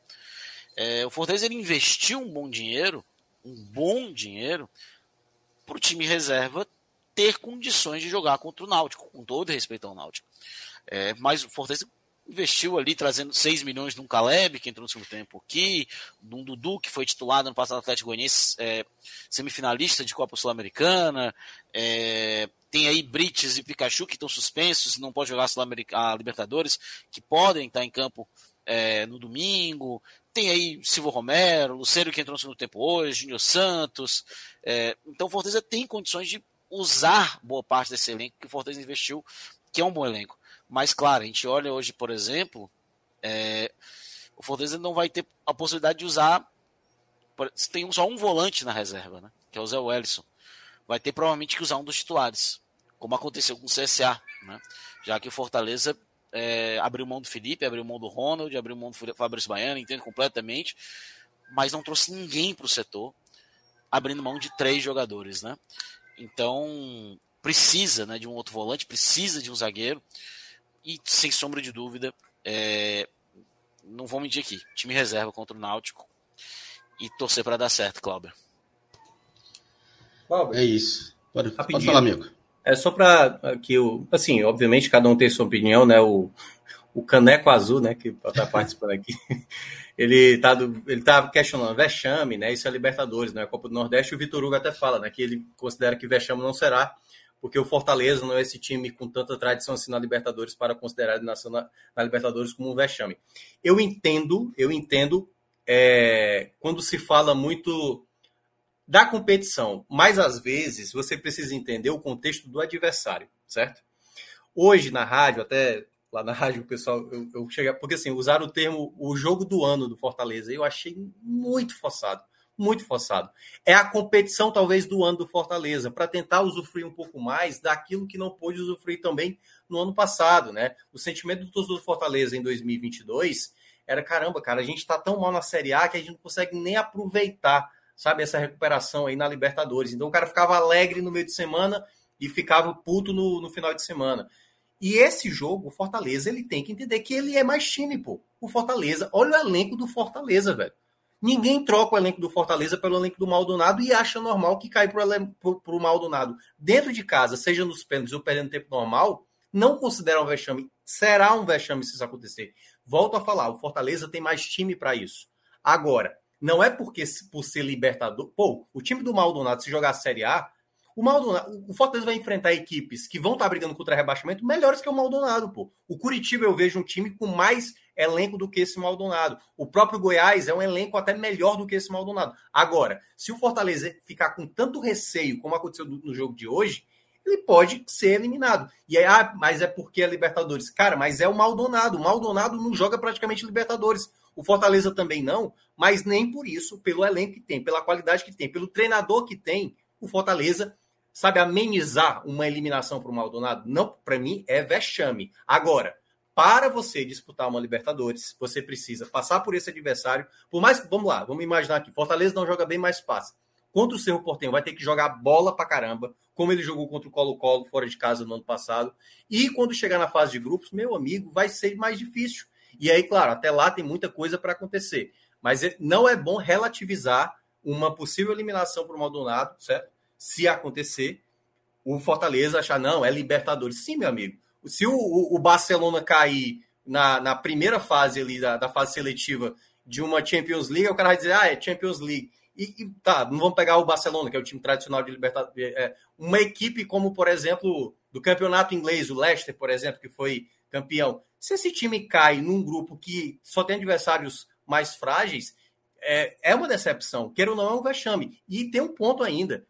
Quando saiu, acho que o Luca estava aqui no dia da transmissão, foi do jogo do, do Santos, né? Eu falei: olha, o sorteio para o Fortaleza vai ser maravilhoso. Não tem tantas equipes tradicionais. A chance de pegar um adversário sem muita tradição é maravilhoso. Todo mundo assinaria pegar o Maldonado nessa primeira fase. Ninguém queria pegar o Milionários da Colômbia, ninguém queria pegar um time do Equador, ninguém queria pegar altitude. O jogo no Uruguai era um jogo no gramado bom, tinha tudo propício para o Fortaleza trazer um resultado bom. Empatou, agora faço o dever dentro de casa. Agora a gente não pode relativizar uma eliminação para o Maldonado como não vexame por ser uma Libertadores. Eu vejo que mesmo assim, até pelo investimento que foi feito, seria um vexame se for eliminado. É, você não aqui entrando aqui nesse sentido, é, eu não sei se é porque a gente olha se a palavra vexame, ela tem um impacto muito forte, né, Minhoca? Ela tem um, uma conotação um pouco pesada. É, eu acho que decepção. A gente tem que levar. Por que, que a gente acha que é vexame, né? Cara, olha o dinheiro que o Fortaleza investiu. O Fortaleza está na sua terceira competição sul-americana nos últimos quatro anos, sendo duas Libertadores. Fortaleza foi oitava de Libertadores. Fortaleza é um time que é G8 de Campeonato Brasileiro e Copa do Brasil nos últimos dois anos. É, inclusive G4 dois anos atrás. Nos uhum. últimos quatro anos de Campeonato Brasileiro, Fortaleza, nos últimos quatro anos de Campeonato Brasileiro, Fortaleza é, é, ficou três vezes no G10. Na verdade, três vezes no G9. Né? É, chegou nas últimas Copas do Brasil quase sempre nas, nas quartas de final, né? desde 2020. Então, o Fortaleza é um time que vem sempre fazendo boas campanhas. Jogou de frente com o River ano passado na Libertadores. Né? É um investimento, tem talvez hoje o treinador mais visado do continente sul-americano no sentido de promessa. Tem um elenco bom, forte, recheado é, realmente, é, quando a gente fala de ah, o futebol uruguaio, o futebol uruguaio, mas quem é o grande time do futebol uruguaio fora Penharol e Nacional hoje em dia? Exatamente. E que há muito é... tempo não estão jogando bem, assim. Há muito tempo eles são praticamente. Não sei nem se eles avançam tanto de fase assim, já nas fases não, finais. Não, e, e não... é, por isso, é por isso que eu estou dizendo. É, utilizar só a palavra. Uh, até o Ângelo Rafa falou assim: é vexame ser eliminado pro CRB Iguatu. É muito mais vexame, meu amigo. Mas vai ser vexame do Fortaleza a mesma coisa. Aí é que tá. Você não pode utilizar o, o vexame maior do seu rival para justificar que o seu meu, o meu vexame foi na Libertadores. É vexame. Fortaleza tem dinheiro, tem elenco. E o Fortaleza projetou, o Lucas sabe disso, 15 milhões. 15 milhões de dólares para. Ou foi de reais, agora eu, tô, posso estar enganado. Mas 15, é 15 milhões de, de reais. 15 milhões de reais com Libertadores. Se ele não conseguir esses 15 milhões na Libertadores, já compromete 15 milhões de reais na temporada para um elenco caro. Como é que você vai pagar isso? Com Copa do Brasil, com boa campanha na, na, na, na, Copa do Nordeste. Então, Fortaleza não pode relativizar. Sabe por, sabe por quê? E aí vou falar para o torcedor do Fortaleza que está tentando relativizar. Sabe quem é que falava isso? Alguns torcedores do seu maior rival que falava também de uma certa maneira assim: não, tudo bem, acontece, não sei o que. Meu amigo, se, se preocupe já de agora com essa situação. O problema que aconteceu no ano passado do Fortaleza, de ah, tá jogando com o freio de mão puxado, foi exatamente isso. E quando terminou o primeiro turno, o que era o discurso do torcedor, meu amigo? Já era, já era agora só na base do milagre. E, e aliás, já passou do milagre, né? Porque quando perdeu Curitiba já era na base do milagre. Quando empata com o Santos aqui, já tinha gente largando. Aí falar depois que a obra está pronta é muito mais fácil. É muito mais fácil. Dizer que o Fortaleza chegou nessa Libertadores como se tivesse, tal qual 2021, sempre ali na, nas cabeças, é diferente, cara. Então o Fortaleza tem que jogar, tem, tem que melhorar e tem que entender o contexto que ele está inserido. O Fortaleza hoje é um dos elencos melhores que tem, que eu até considero do Brasil. Mas acaba sendo o vexame mesmo caindo numa fase de Libertadores para um time que não tem expressão no cenário, por mais seja do campeonato uruguaio, que também, vamos combinar, não é esse campeonato todo, né? Comparado ao brasileiro, não é esse campeonato todo. É, vamos lembrar que uma, vou dar um dado aqui interessante do campeonato uruguaio. Desde 2011, quando o Penharol foi o último uruguaio a chegar numa final sul-americana, 2011 contra o Santos perdeu. O Uruguai só teve dois semifinalistas continentais. O Penharol dois anos atrás, 2021, na Sul-Americana, e na Libertadores desde 2014, naquela Libertadores ali altamente alternativa, né, que teve o Bolívar semifinalista em 2014, o Defensor Sporting semifinalista. O São Lourenço foi o São Lourenço? O São Lourenço campeão. É. Em cima do, né, é, em cima do River Plate do Paraguai. É, foi graças ao Papa ali aquele, aquele título. É, e vamos lembrar, ano passado, é, apenas um clube uruguaio avançou de, foi para um mata-mata. E foi o, o Nacional que foi para as oitavas da Sul-Americana como terceiro melhor colocado da Libertadores. Não foi por campanha na Sul-Americana.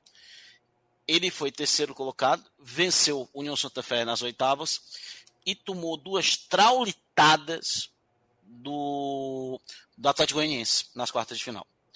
Atlético Goianiense, esse rebaixado no Campeonato Brasileiro. É, então, não é um futebol lá muito forte ou poderoso, né? Como alguns Claro que eles revelam muito, muito mesmo. Mas não é uma liga assim espetacular com grandes clubes, né? Hoje em dia. E há muito tempo já não é, né? Hoje na questão de ligas é, sul-americanas, talvez ali tá bem atrás do Brasil, bem atrás é, da Argentina. Hoje estão atrás da Liga de Equador e Colômbia, e não é pouco.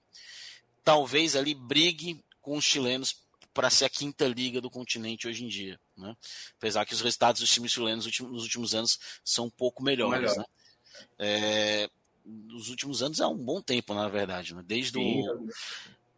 É, para quem não lembra, o último título do Uruguai na Libertadores foi, sei lá, 88, é, ele fez a final contra o Santos, né? Na Libertadores, foi. naquele último título. E foi a primeira né? final 2011, né? Não, e foi muito time, depois de muito tempo que eles voltavam à final. Exatamente, exatamente. É, é por isso que eu tô falando assim, gente, é, é saber ponderar, pô. Entendeu? Eu, eu não tô dizendo, e aí, só para deixar claro, eu não tô dizendo que o Fortaleza, se for eliminado, eu vou considerar vexame, mas não acho que é tipo a crise para fazer o que aconteceu agora com Bahia e tudo mais. Não é isso. O Fortaleza Cara, é óbvio que ele tem a obrigação de passar do Maldonado. Ele tem a obrigação de passar, certo?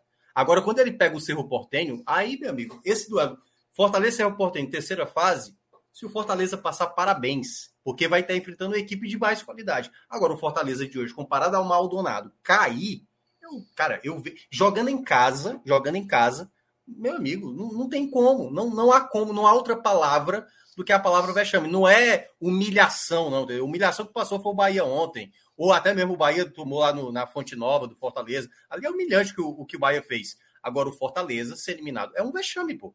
O investimento que foi feito essa temporada, para a expectativa que foi feita, né? O torcedor ele quer ver o time dele disputar a competição. Não cair numa fase de grupo mal. Pô, o torcedor vai lembrar futuramente que caiu o Maldonado numa primeira fase de Libertadores e achar que é tudo bem, é o, é o terceiro do campeonato uruguai. Peraí, meu amigo. Aí é querer forçar demais a barra, eu acho.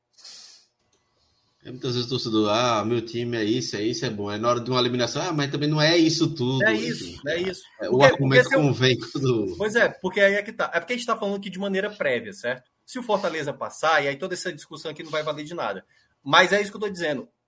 A essa situação, a, cara, ontem o Cuiabá, a, o, o, acho que quem falou aqui do jogo do Atlético Mineiro, meu amigo, a palavra tá lá no GE. Vexame do Atlético Mineiro, vexame, com o cara bobo. Vocês sabem há quanto tempo um time de Roraima não avançava de fase na Copa do Brasil? Exatamente. 20 anos. E eles, bateu na, eles bateram na trave dois anos seguidos quando eles enfrentaram o Cruzeiro, o Cruzeiro fazendo gol no final para garantir a classificação com um empate, entendeu?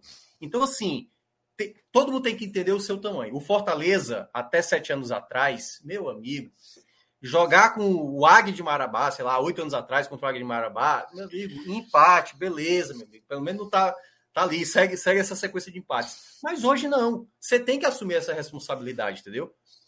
É saber lidar. Olha, não podemos aceitar, não podemos aceitar uma eliminação. Agora é, se caso aconteça, levanta a cabeça, foca no Campeonato Cearense, foca e se prepara para o que virá de Copa do Brasil e, Série A, entendeu? Não dá para ficar chorando leite derramado, mas ao mesmo tempo não dá para relativizar uma eliminação para o Maldonado né? Porque, obviamente, é uma equipe limitada tecnicamente e financeiramente bem abaixo. E não pode cair. O Fortaleza, na minha opinião, é favorito. Eu acho que ele vai passar. É... E torço para ele passar, né? Meu time de coração. É... Mas ele não pode entrar na questão que a gente já viu várias vezes os times brasileiros caindo, né? É... Cara, para eles e para os pênaltis é maravilhoso. Ele joga a pressão para o Fortaleza, né? Então o Fortaleza hoje ele assumiu um risco que ele pode controlar e pode decidir acho que a primeira coisa é para o Fortaleza entender né, no próximo, na próxima semana. 1 a 0 não vale nada num jogo de Libertadores. Perfeito. 1 a 0 não vale nada. Porque é uma escapada, um erro individual, uma bobeirinha e tu tá indo decidindo os pênaltis, podendo levando levado empate. Então o Fortaleza ele tem que o Fortaleza ele tem ali a rédea, ele tem a chance de classificar, ele é o favorito, ele é mais time. Hoje o Fortaleza é um dos melhores. Talvez o Fortaleza não, não tem talvez um Gabi, não tem um Gabigol, o Fortaleza não tem um Dudu, ele não tem um Calheri, um Soares, ele não tem um jogador desse nível é, fora de série, como pode dizer, diferenciado, né? Mas o Fortaleza tem um grupo de atletas, de bons atletas, bons em todas as posições. Nem, uhum todo time do futebol brasileiro praticamente tem uma, uma posição que a gente olha, pô, cara, esse, esse, esse aqui é muito ruim. Fortaleza talvez ele peque por não ter, talvez. Acho que zagueiros. Acho que zagueiros hoje o Fortaleza. zagueiros. Pode se colocar mais um para colocar no patamar que realmente a gente espera que o Fortaleza uhum. chegue. Mas uhum. hoje o Fortaleza tem bons zagueiros para jogar as competições que sim, sim. Pode ser melhor. É, Pode e só. É, e só para destacar, lembrando que esse nosso debate começou porque eu falei a palavra que vai, seria um vexame se o Fortaleza fosse eliminado. É. Eu nem entrei nesse assunto, só usei essa palavra. E aí algum, algumas pessoas aqui no chat discordaram. não tá dizendo que está eliminado. É, só discordaram, entendeu? A gente só entrou... Exatamente. O resultado é foi bom. O resultado é, foi ruim. Não é que eu estou falando, é, não é que eu estou falando que o Fortaleza vai ser eliminado. Eu, eu volto a falar, Fortaleza é favorito, Fortaleza é mais time, tem mais qualidade. Mas se o Fortaleza repetir a apresentação de hoje, de uma certa maneira, ele está colocando o jogo em risco para o jogo da volta, certo? Aí é que tá, por isso que eu tô dizendo, vou ter que escolher a peça certa, por isso que eu falei, o Tinga já não tá tão bem, ele vai insistir no Tinga, fazer essa composição de três volantes, será que é mais interessante? Será que a ideia realmente é ter o Romarinho junto com o Galhardo? São essas coisas que o Fortaleza tem que olhar, como ele fez no ano passado, gente, como ele fez no ano passado, entendeu? Só que as coisas, às vezes, é muito mais fácil falar depois do resultado pronto. Depois que o Fortaleza estava lá na lanterna com uma vantagem imensa, era muito fácil todo mundo sair descendo pau, indo para o aeroporto para bater em jogador. É muito fácil. Assim também como é muito fácil quando o time termina na última rodada, na oitava colocação, o meu time é o melhor, o meu time é o melhor, porque viver do resultado é mais fácil. Falar de maneira antecipada, às vezes é, é, é, é eu, por exemplo, né, se colocar numa situação de risco, que às vezes isso vai desagradar para alguns torcedores. Mas eu só estou falando de um cenário que eu vou achar um vexame se Fortaleza eliminado. Ponto. Qualquer outro contexto, aí é da interpretação de cada um, mas obviamente respeito as opiniões. E eu não duvido. E é, ele entrar com três zagueiros, por exemplo, no próximo jogo. Não duvido nada. 3, 5, entrar 2. com três zagueiros no 3-5-2. Não ah. duvido. Eu. É Talvez ele não entre porque não tem um Pikachu. Mas é, não seria estranho. Não seria estranho para essa eu próxima partida. Ou pelo menos em um momento. Ou pelo menos em algum momento do jogo ele faça é. isso.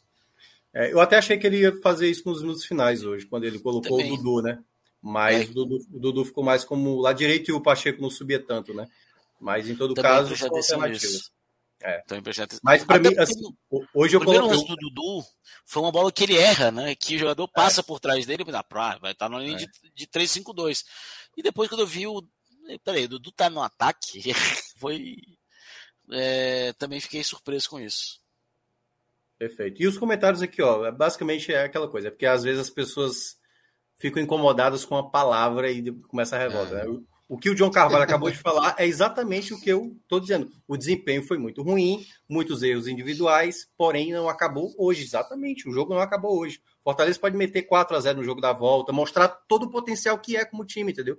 Mas se jogar dessa maneira como jogou hoje, com falhas, né, com erros, com desconcentração, esse tipo de jogo pode comprometer. Assim como eu e o Luca, a gente falava isso bem antes do Fortaleza ter aquele primeiro turno horroroso, a gente falava na Copa do Nordeste, no Campeonato Cearense, e depois o problema veio vir mais claro lá na frente, entendeu? Não foi só uma questão do calendário, como alguma gente acha, que também foi um, um motivo preocupante.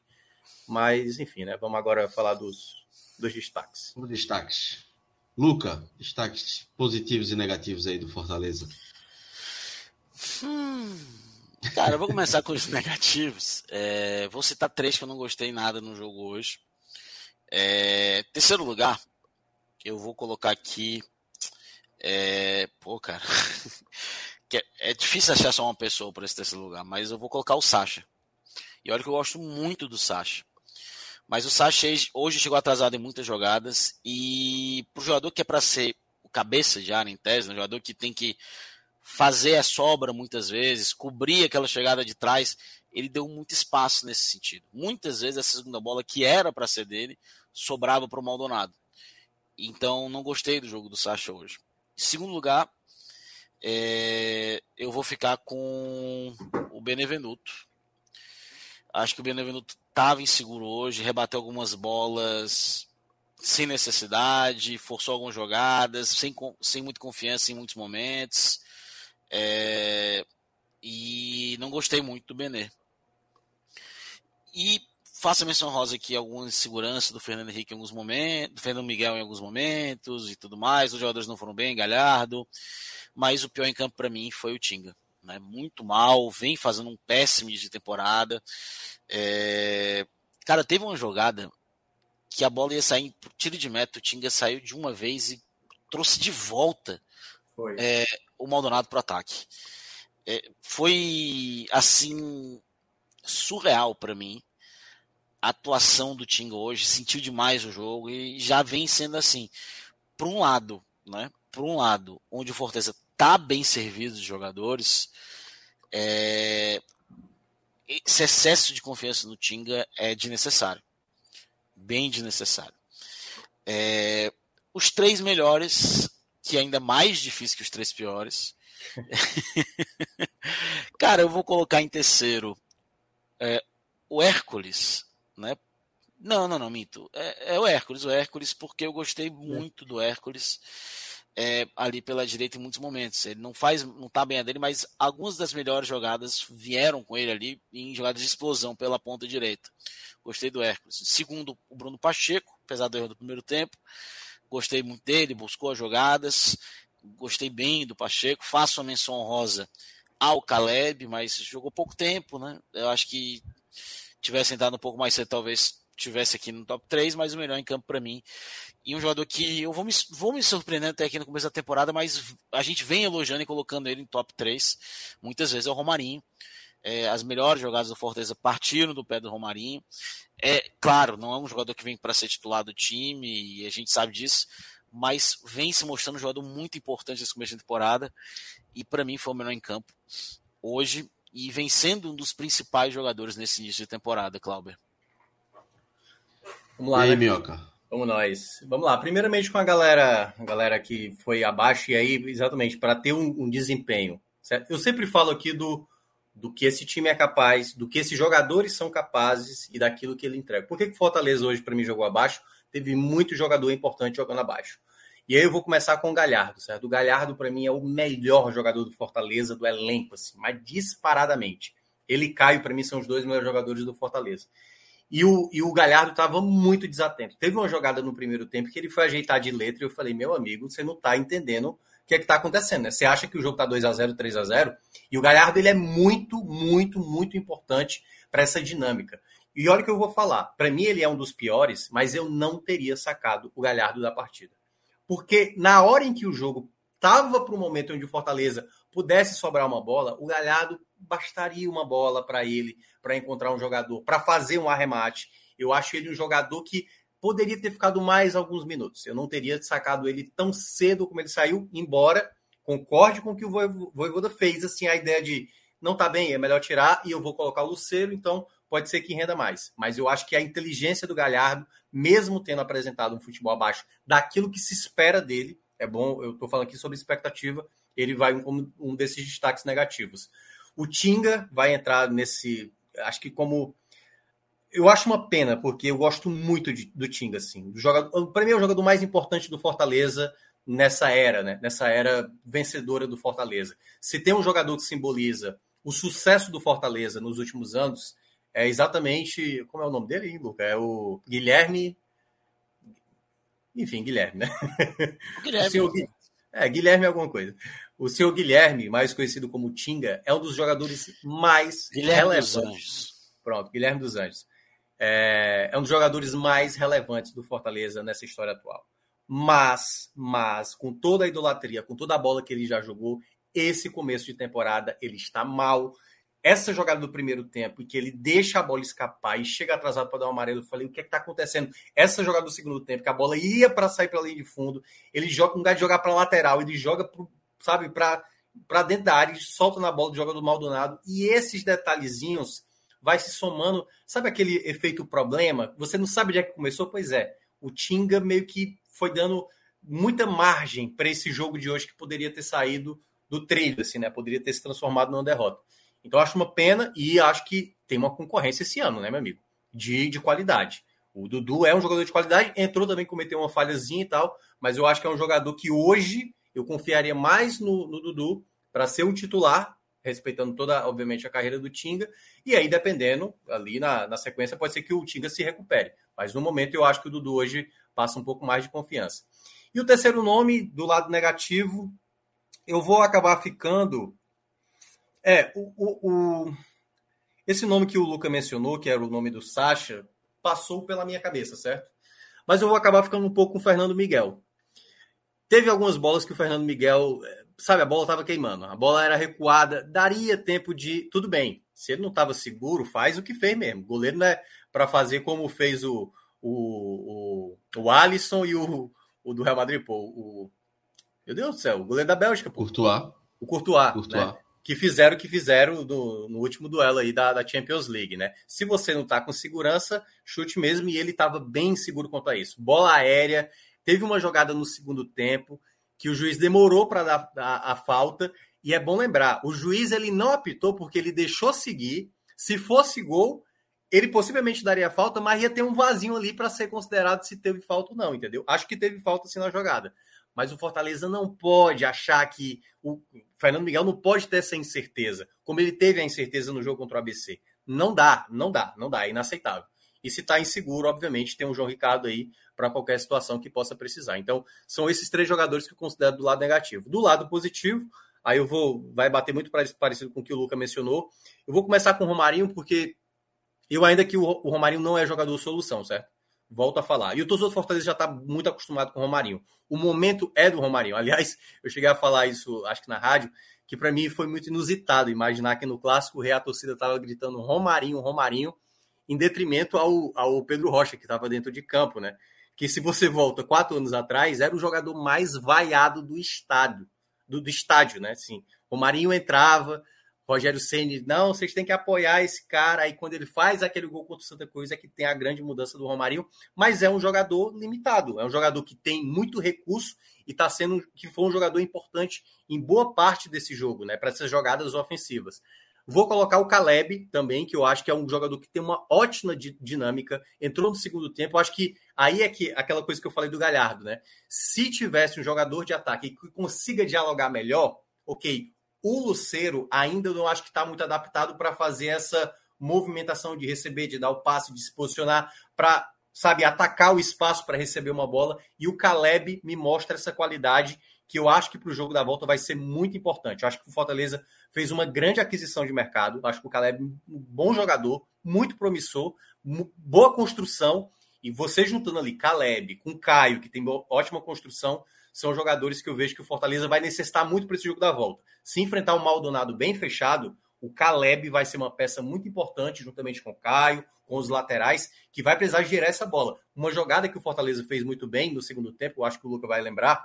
Teve uma jogada que o Fortaleza ficou circulando a defesa, aí eu acho que abriu a bola para o Tinga. O Tinga viu que estava difícil, ele recuou essa bola. Aí acho que foi o Tite, ele volta essa bola para o Tinga, o Tinga livre na direita, assim. A jogada acabou não saindo gol. Mas foi uma jogada pensada, algo que o Fortaleza não apressou no primeiro tempo. Era nervoso, a bola queimando no pé. Essa jogada do segundo tempo, eu falei: olha, o Fortaleza já voltou melhor, mais ligado, consciente, e esse tipo de coisa é que eu acho que o Caleb oferece mais. E eu acho que a entrada dele, apesar de não ter dado um impacto tão significativo, mas fez o Fortaleza ter uma postura mais correta durante o jogo, mais correta. Se fosse por mais tempo, poderia ter trazido um resultado positivo.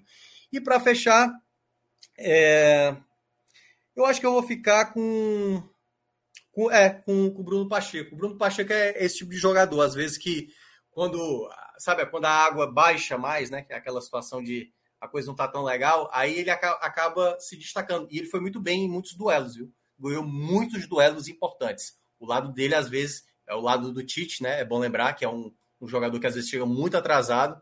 E ele foi muito determinante em jogadas perigosas que atacava era o Spinelli, né, Luca? Que é aquele lourinho lá, né? Que é cara chato pra caramba, muito chato. E o Pacheco, para mim, teve uma partida muito regular defensiva. Gostei muito da partida dele. Então é isso. Mais alguma coisa a adicionar? Tiago Minhoca, Luca lá pro Vítera? Eu queria levar em consideração duas coisas, né? A primeira, é, hoje foi a estreia do Fernando Miguel em Libertadores.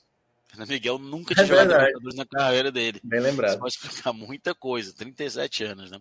Ano passado ele não jogou, foram quatro partidas com o Max Wallace, quatro partidas com o Marcelo Boeck, né? É... E curioso, cara, que eu tava aqui olhando pensando em pênaltis, né? É... O Fernando Miguel não pegou nenhum pênalti desse jogo no Fortaleza. E apesar do, do João Ricardo já é, João Ricardo, até chegar no Ceará no é, há três anos, dois anos atrás, três anos atrás, ele tinha vencido as duas disputas de pênaltis na carreira dele. Uma pelo Veranópolis, no, Campeonato Gaúcho, é, e outra pela Chape no semifinal de Campeonato Catarinense. Pro Ceará, ele, ele fez, teve quatro, três ano passado, não ganhou nenhuma. Então, pelo amor de Deus, não levem esse jogo para os pênaltis. Pelo amor de Deus. Aliás, eu acho que Fortaleza, e aí para fechar, né, para fechar a live, Fortaleza tem que se preparar para isso, certo? Porque não é só, pode não ser necessário contra o Maldonado, mas pode ser talvez necessário na terceira fase, né? Pode ser necessário se o Fortaleza passar para a próxima fase, Copa do Nordeste, precisar pênaltis sempre é necessário para alguma situação. E o elenco pesado, por exemplo, o que a Fortaleza fez naquele jogo contra o o Bahia, lembra, Luca? Em 2020, né? 2021? 2021, 2020. né? 2021. 2021, 2021 com... com o Ederson. Foi... Com Ederson que, que, era o, que era o, Felipe Alves segurando a bola ali no, na grande área, tipo, vamos pro pênalti que a gente se garante. E a gente viu no, no que deu, né? Então, assim, Fortaleza tem que se preparar também para essa possibilidade. É vencer no tempo normal mas se prepare para uma situação como essa também. Então é isso. Valeu, meus amigos Luca, Minhoca, Pedro, eh, Danilo também, que estavam nos trabalhos técnicos. A todo mundo que acompanhou aqui, mais duas horas de live. Falamos de Vitória e Náutico e agora de Fortaleza e Deportivo Maldonado. Então, encerrando aqui a live. Final de semana voltamos, né? Final de semana tem jogo sábado, jogo domingo. Próxima semana também, jogo da Libertadores, jogo da volta do, do Fortaleza. E é isso, meus amigos. Valeu. Domingo só e você, Cláudio. Domingo somos nós dois. Então, Ah, é, é, é, é. Espero que sim, porque da última vez deu sorte pro Fortaleza. Então, Eita. Mas veja, depois de hoje, depois de hoje, eu tô podendo descartar uns pontinhos aí. Eu não tô contando muito com um ponto de domingo, não. Então tá. pode deixar, pode tá deixar. Ah, Luca, eu, Ah, por, é, mim, né? Venceu de virada, né, Cláudio? Eu, eu, Foi, só tinha o resultado, né? por mim, idade chegava pra voivô e dizia: Vó, vamos assinar um empate aqui. Ninguém entra em campo. Um a um tá bom demais. Tu tinha projetado quantos pontos fora de casa aí? Esse Vitória Fortaleza. Meu amigo, um eu tava satisfeito. Não tava projetando muita coisa, não. Já ganhei três. Então. E era um hoje, né? Então. É. Porque agora é aquela sequência de jogos fora de casa, né? Depois do Fortaleza é o jogo da Copa do Aí Brasil. teve o né? Sampaio, né? Teve o Sampaio sábado É. passado, aí hoje, domingo Fortaleza. o do e São Sampaio foi no finalzinho, né? Tomou o gol, né? Não, é É, verdade. enfim. Puxado. Se quiser assinar um empate aqui, deixar um ponto para cada um, para ninguém sair triste, tá. Nem entre campo, desgasta ninguém, desgasta ninguém. Vamos ver, vamos ver, vamos conversar, vamos É, mas conversar. é isso. Domingo, domingo a gente tá de volta aqui, mas sábado também tem live, tem, tem jogo de Santa Cruz, tem muita coisa aí no Amanhã que não, amanhã. É, amanhã, folga. Mas Não, eu, eu, eu por mim a gente fazia sempre se for alguma coisa, mas os editores. Aí eu vou, me- vou meter pau agora nos editores aqui. Danilo e tal. Essa turma aí, meu amigo. Peraí, não pô, Sexta-feira. o carnaval acabou agora, velho. Não, e o pior, Calma. aquela live lá que foi cancelada, qual, qual foi o jogo? Foi é, sábado, né? Sábado Foi passado, Sampaio. sábado passado. Foi. Que foi Sampaio Náutico Náutico e o do Vitória, Vitória. É. Náutico e Vitória, né? Que a live. Eu tava pronto, certo? Eu tava ok. Só que a galera gosta de carnaval, né? Aí, Não faz nada. Rapaz, eu tava. Sábado, de boa, eu não sabia Foi- nem quem eu era. Sabe, Tu né? encontrou o Cláudio? Tu encontrou a galera? Rapaz, encontrei? Não lembro. Rapaz, eu fui, eu tive domingo em Olinda. Eu, eu fui para um pro open bar do Casa Criatura. Eu fiquei, eu fiquei, fiquei muito doido naquele negócio. E no domingo eu fui lá pro pro polo do Parque Araçá, ver ao seu também, bom demais, velho. Porque Bom demais, sou marinho de gente. Era marinho de gente. Dani- Bom Danilo demais. Dizendo aqui que carnaval ele tava trabalhando. Eu não sei com o quê, né? Porque Danilo também, meu amigo. O trabalho Ah, é, dele né? pode ser. Não, ele tava com cutelo atrás de gente.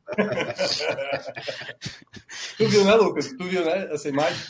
Não tô sabendo não, por favor, me, me E ele, repasse. co- essa- ele essa imagem. colocou no Tinder, ele colocou no Tinder uma imagem com um cutelo com a cara assim, ó. Assim, ó, desse jeito. E aí o Tinder baniu ele. Não pode mais se inscrever no Tinder, porque gerava uma imagem muito agressiva. Né? Um cutelo. né? Ele tava tentando pegar as meninas que gostam de documentário de serial killer na Netflix. Né? É, Exatamente. nossa, True, cri- true crimes aí, true crimes. pediu, né? É, é banido da rede social, ele escapou ainda. Só Só, do né? Tinder tá no lucro. É, sempre tem um grinder, cara. Sempre tem um grinder, né? É isso. Vamos embora, meus amigos. Um abraço, Minhoca, Luca e a todo mundo que acompanhou. E final de semana estamos de volta. Um abraço. Valeu.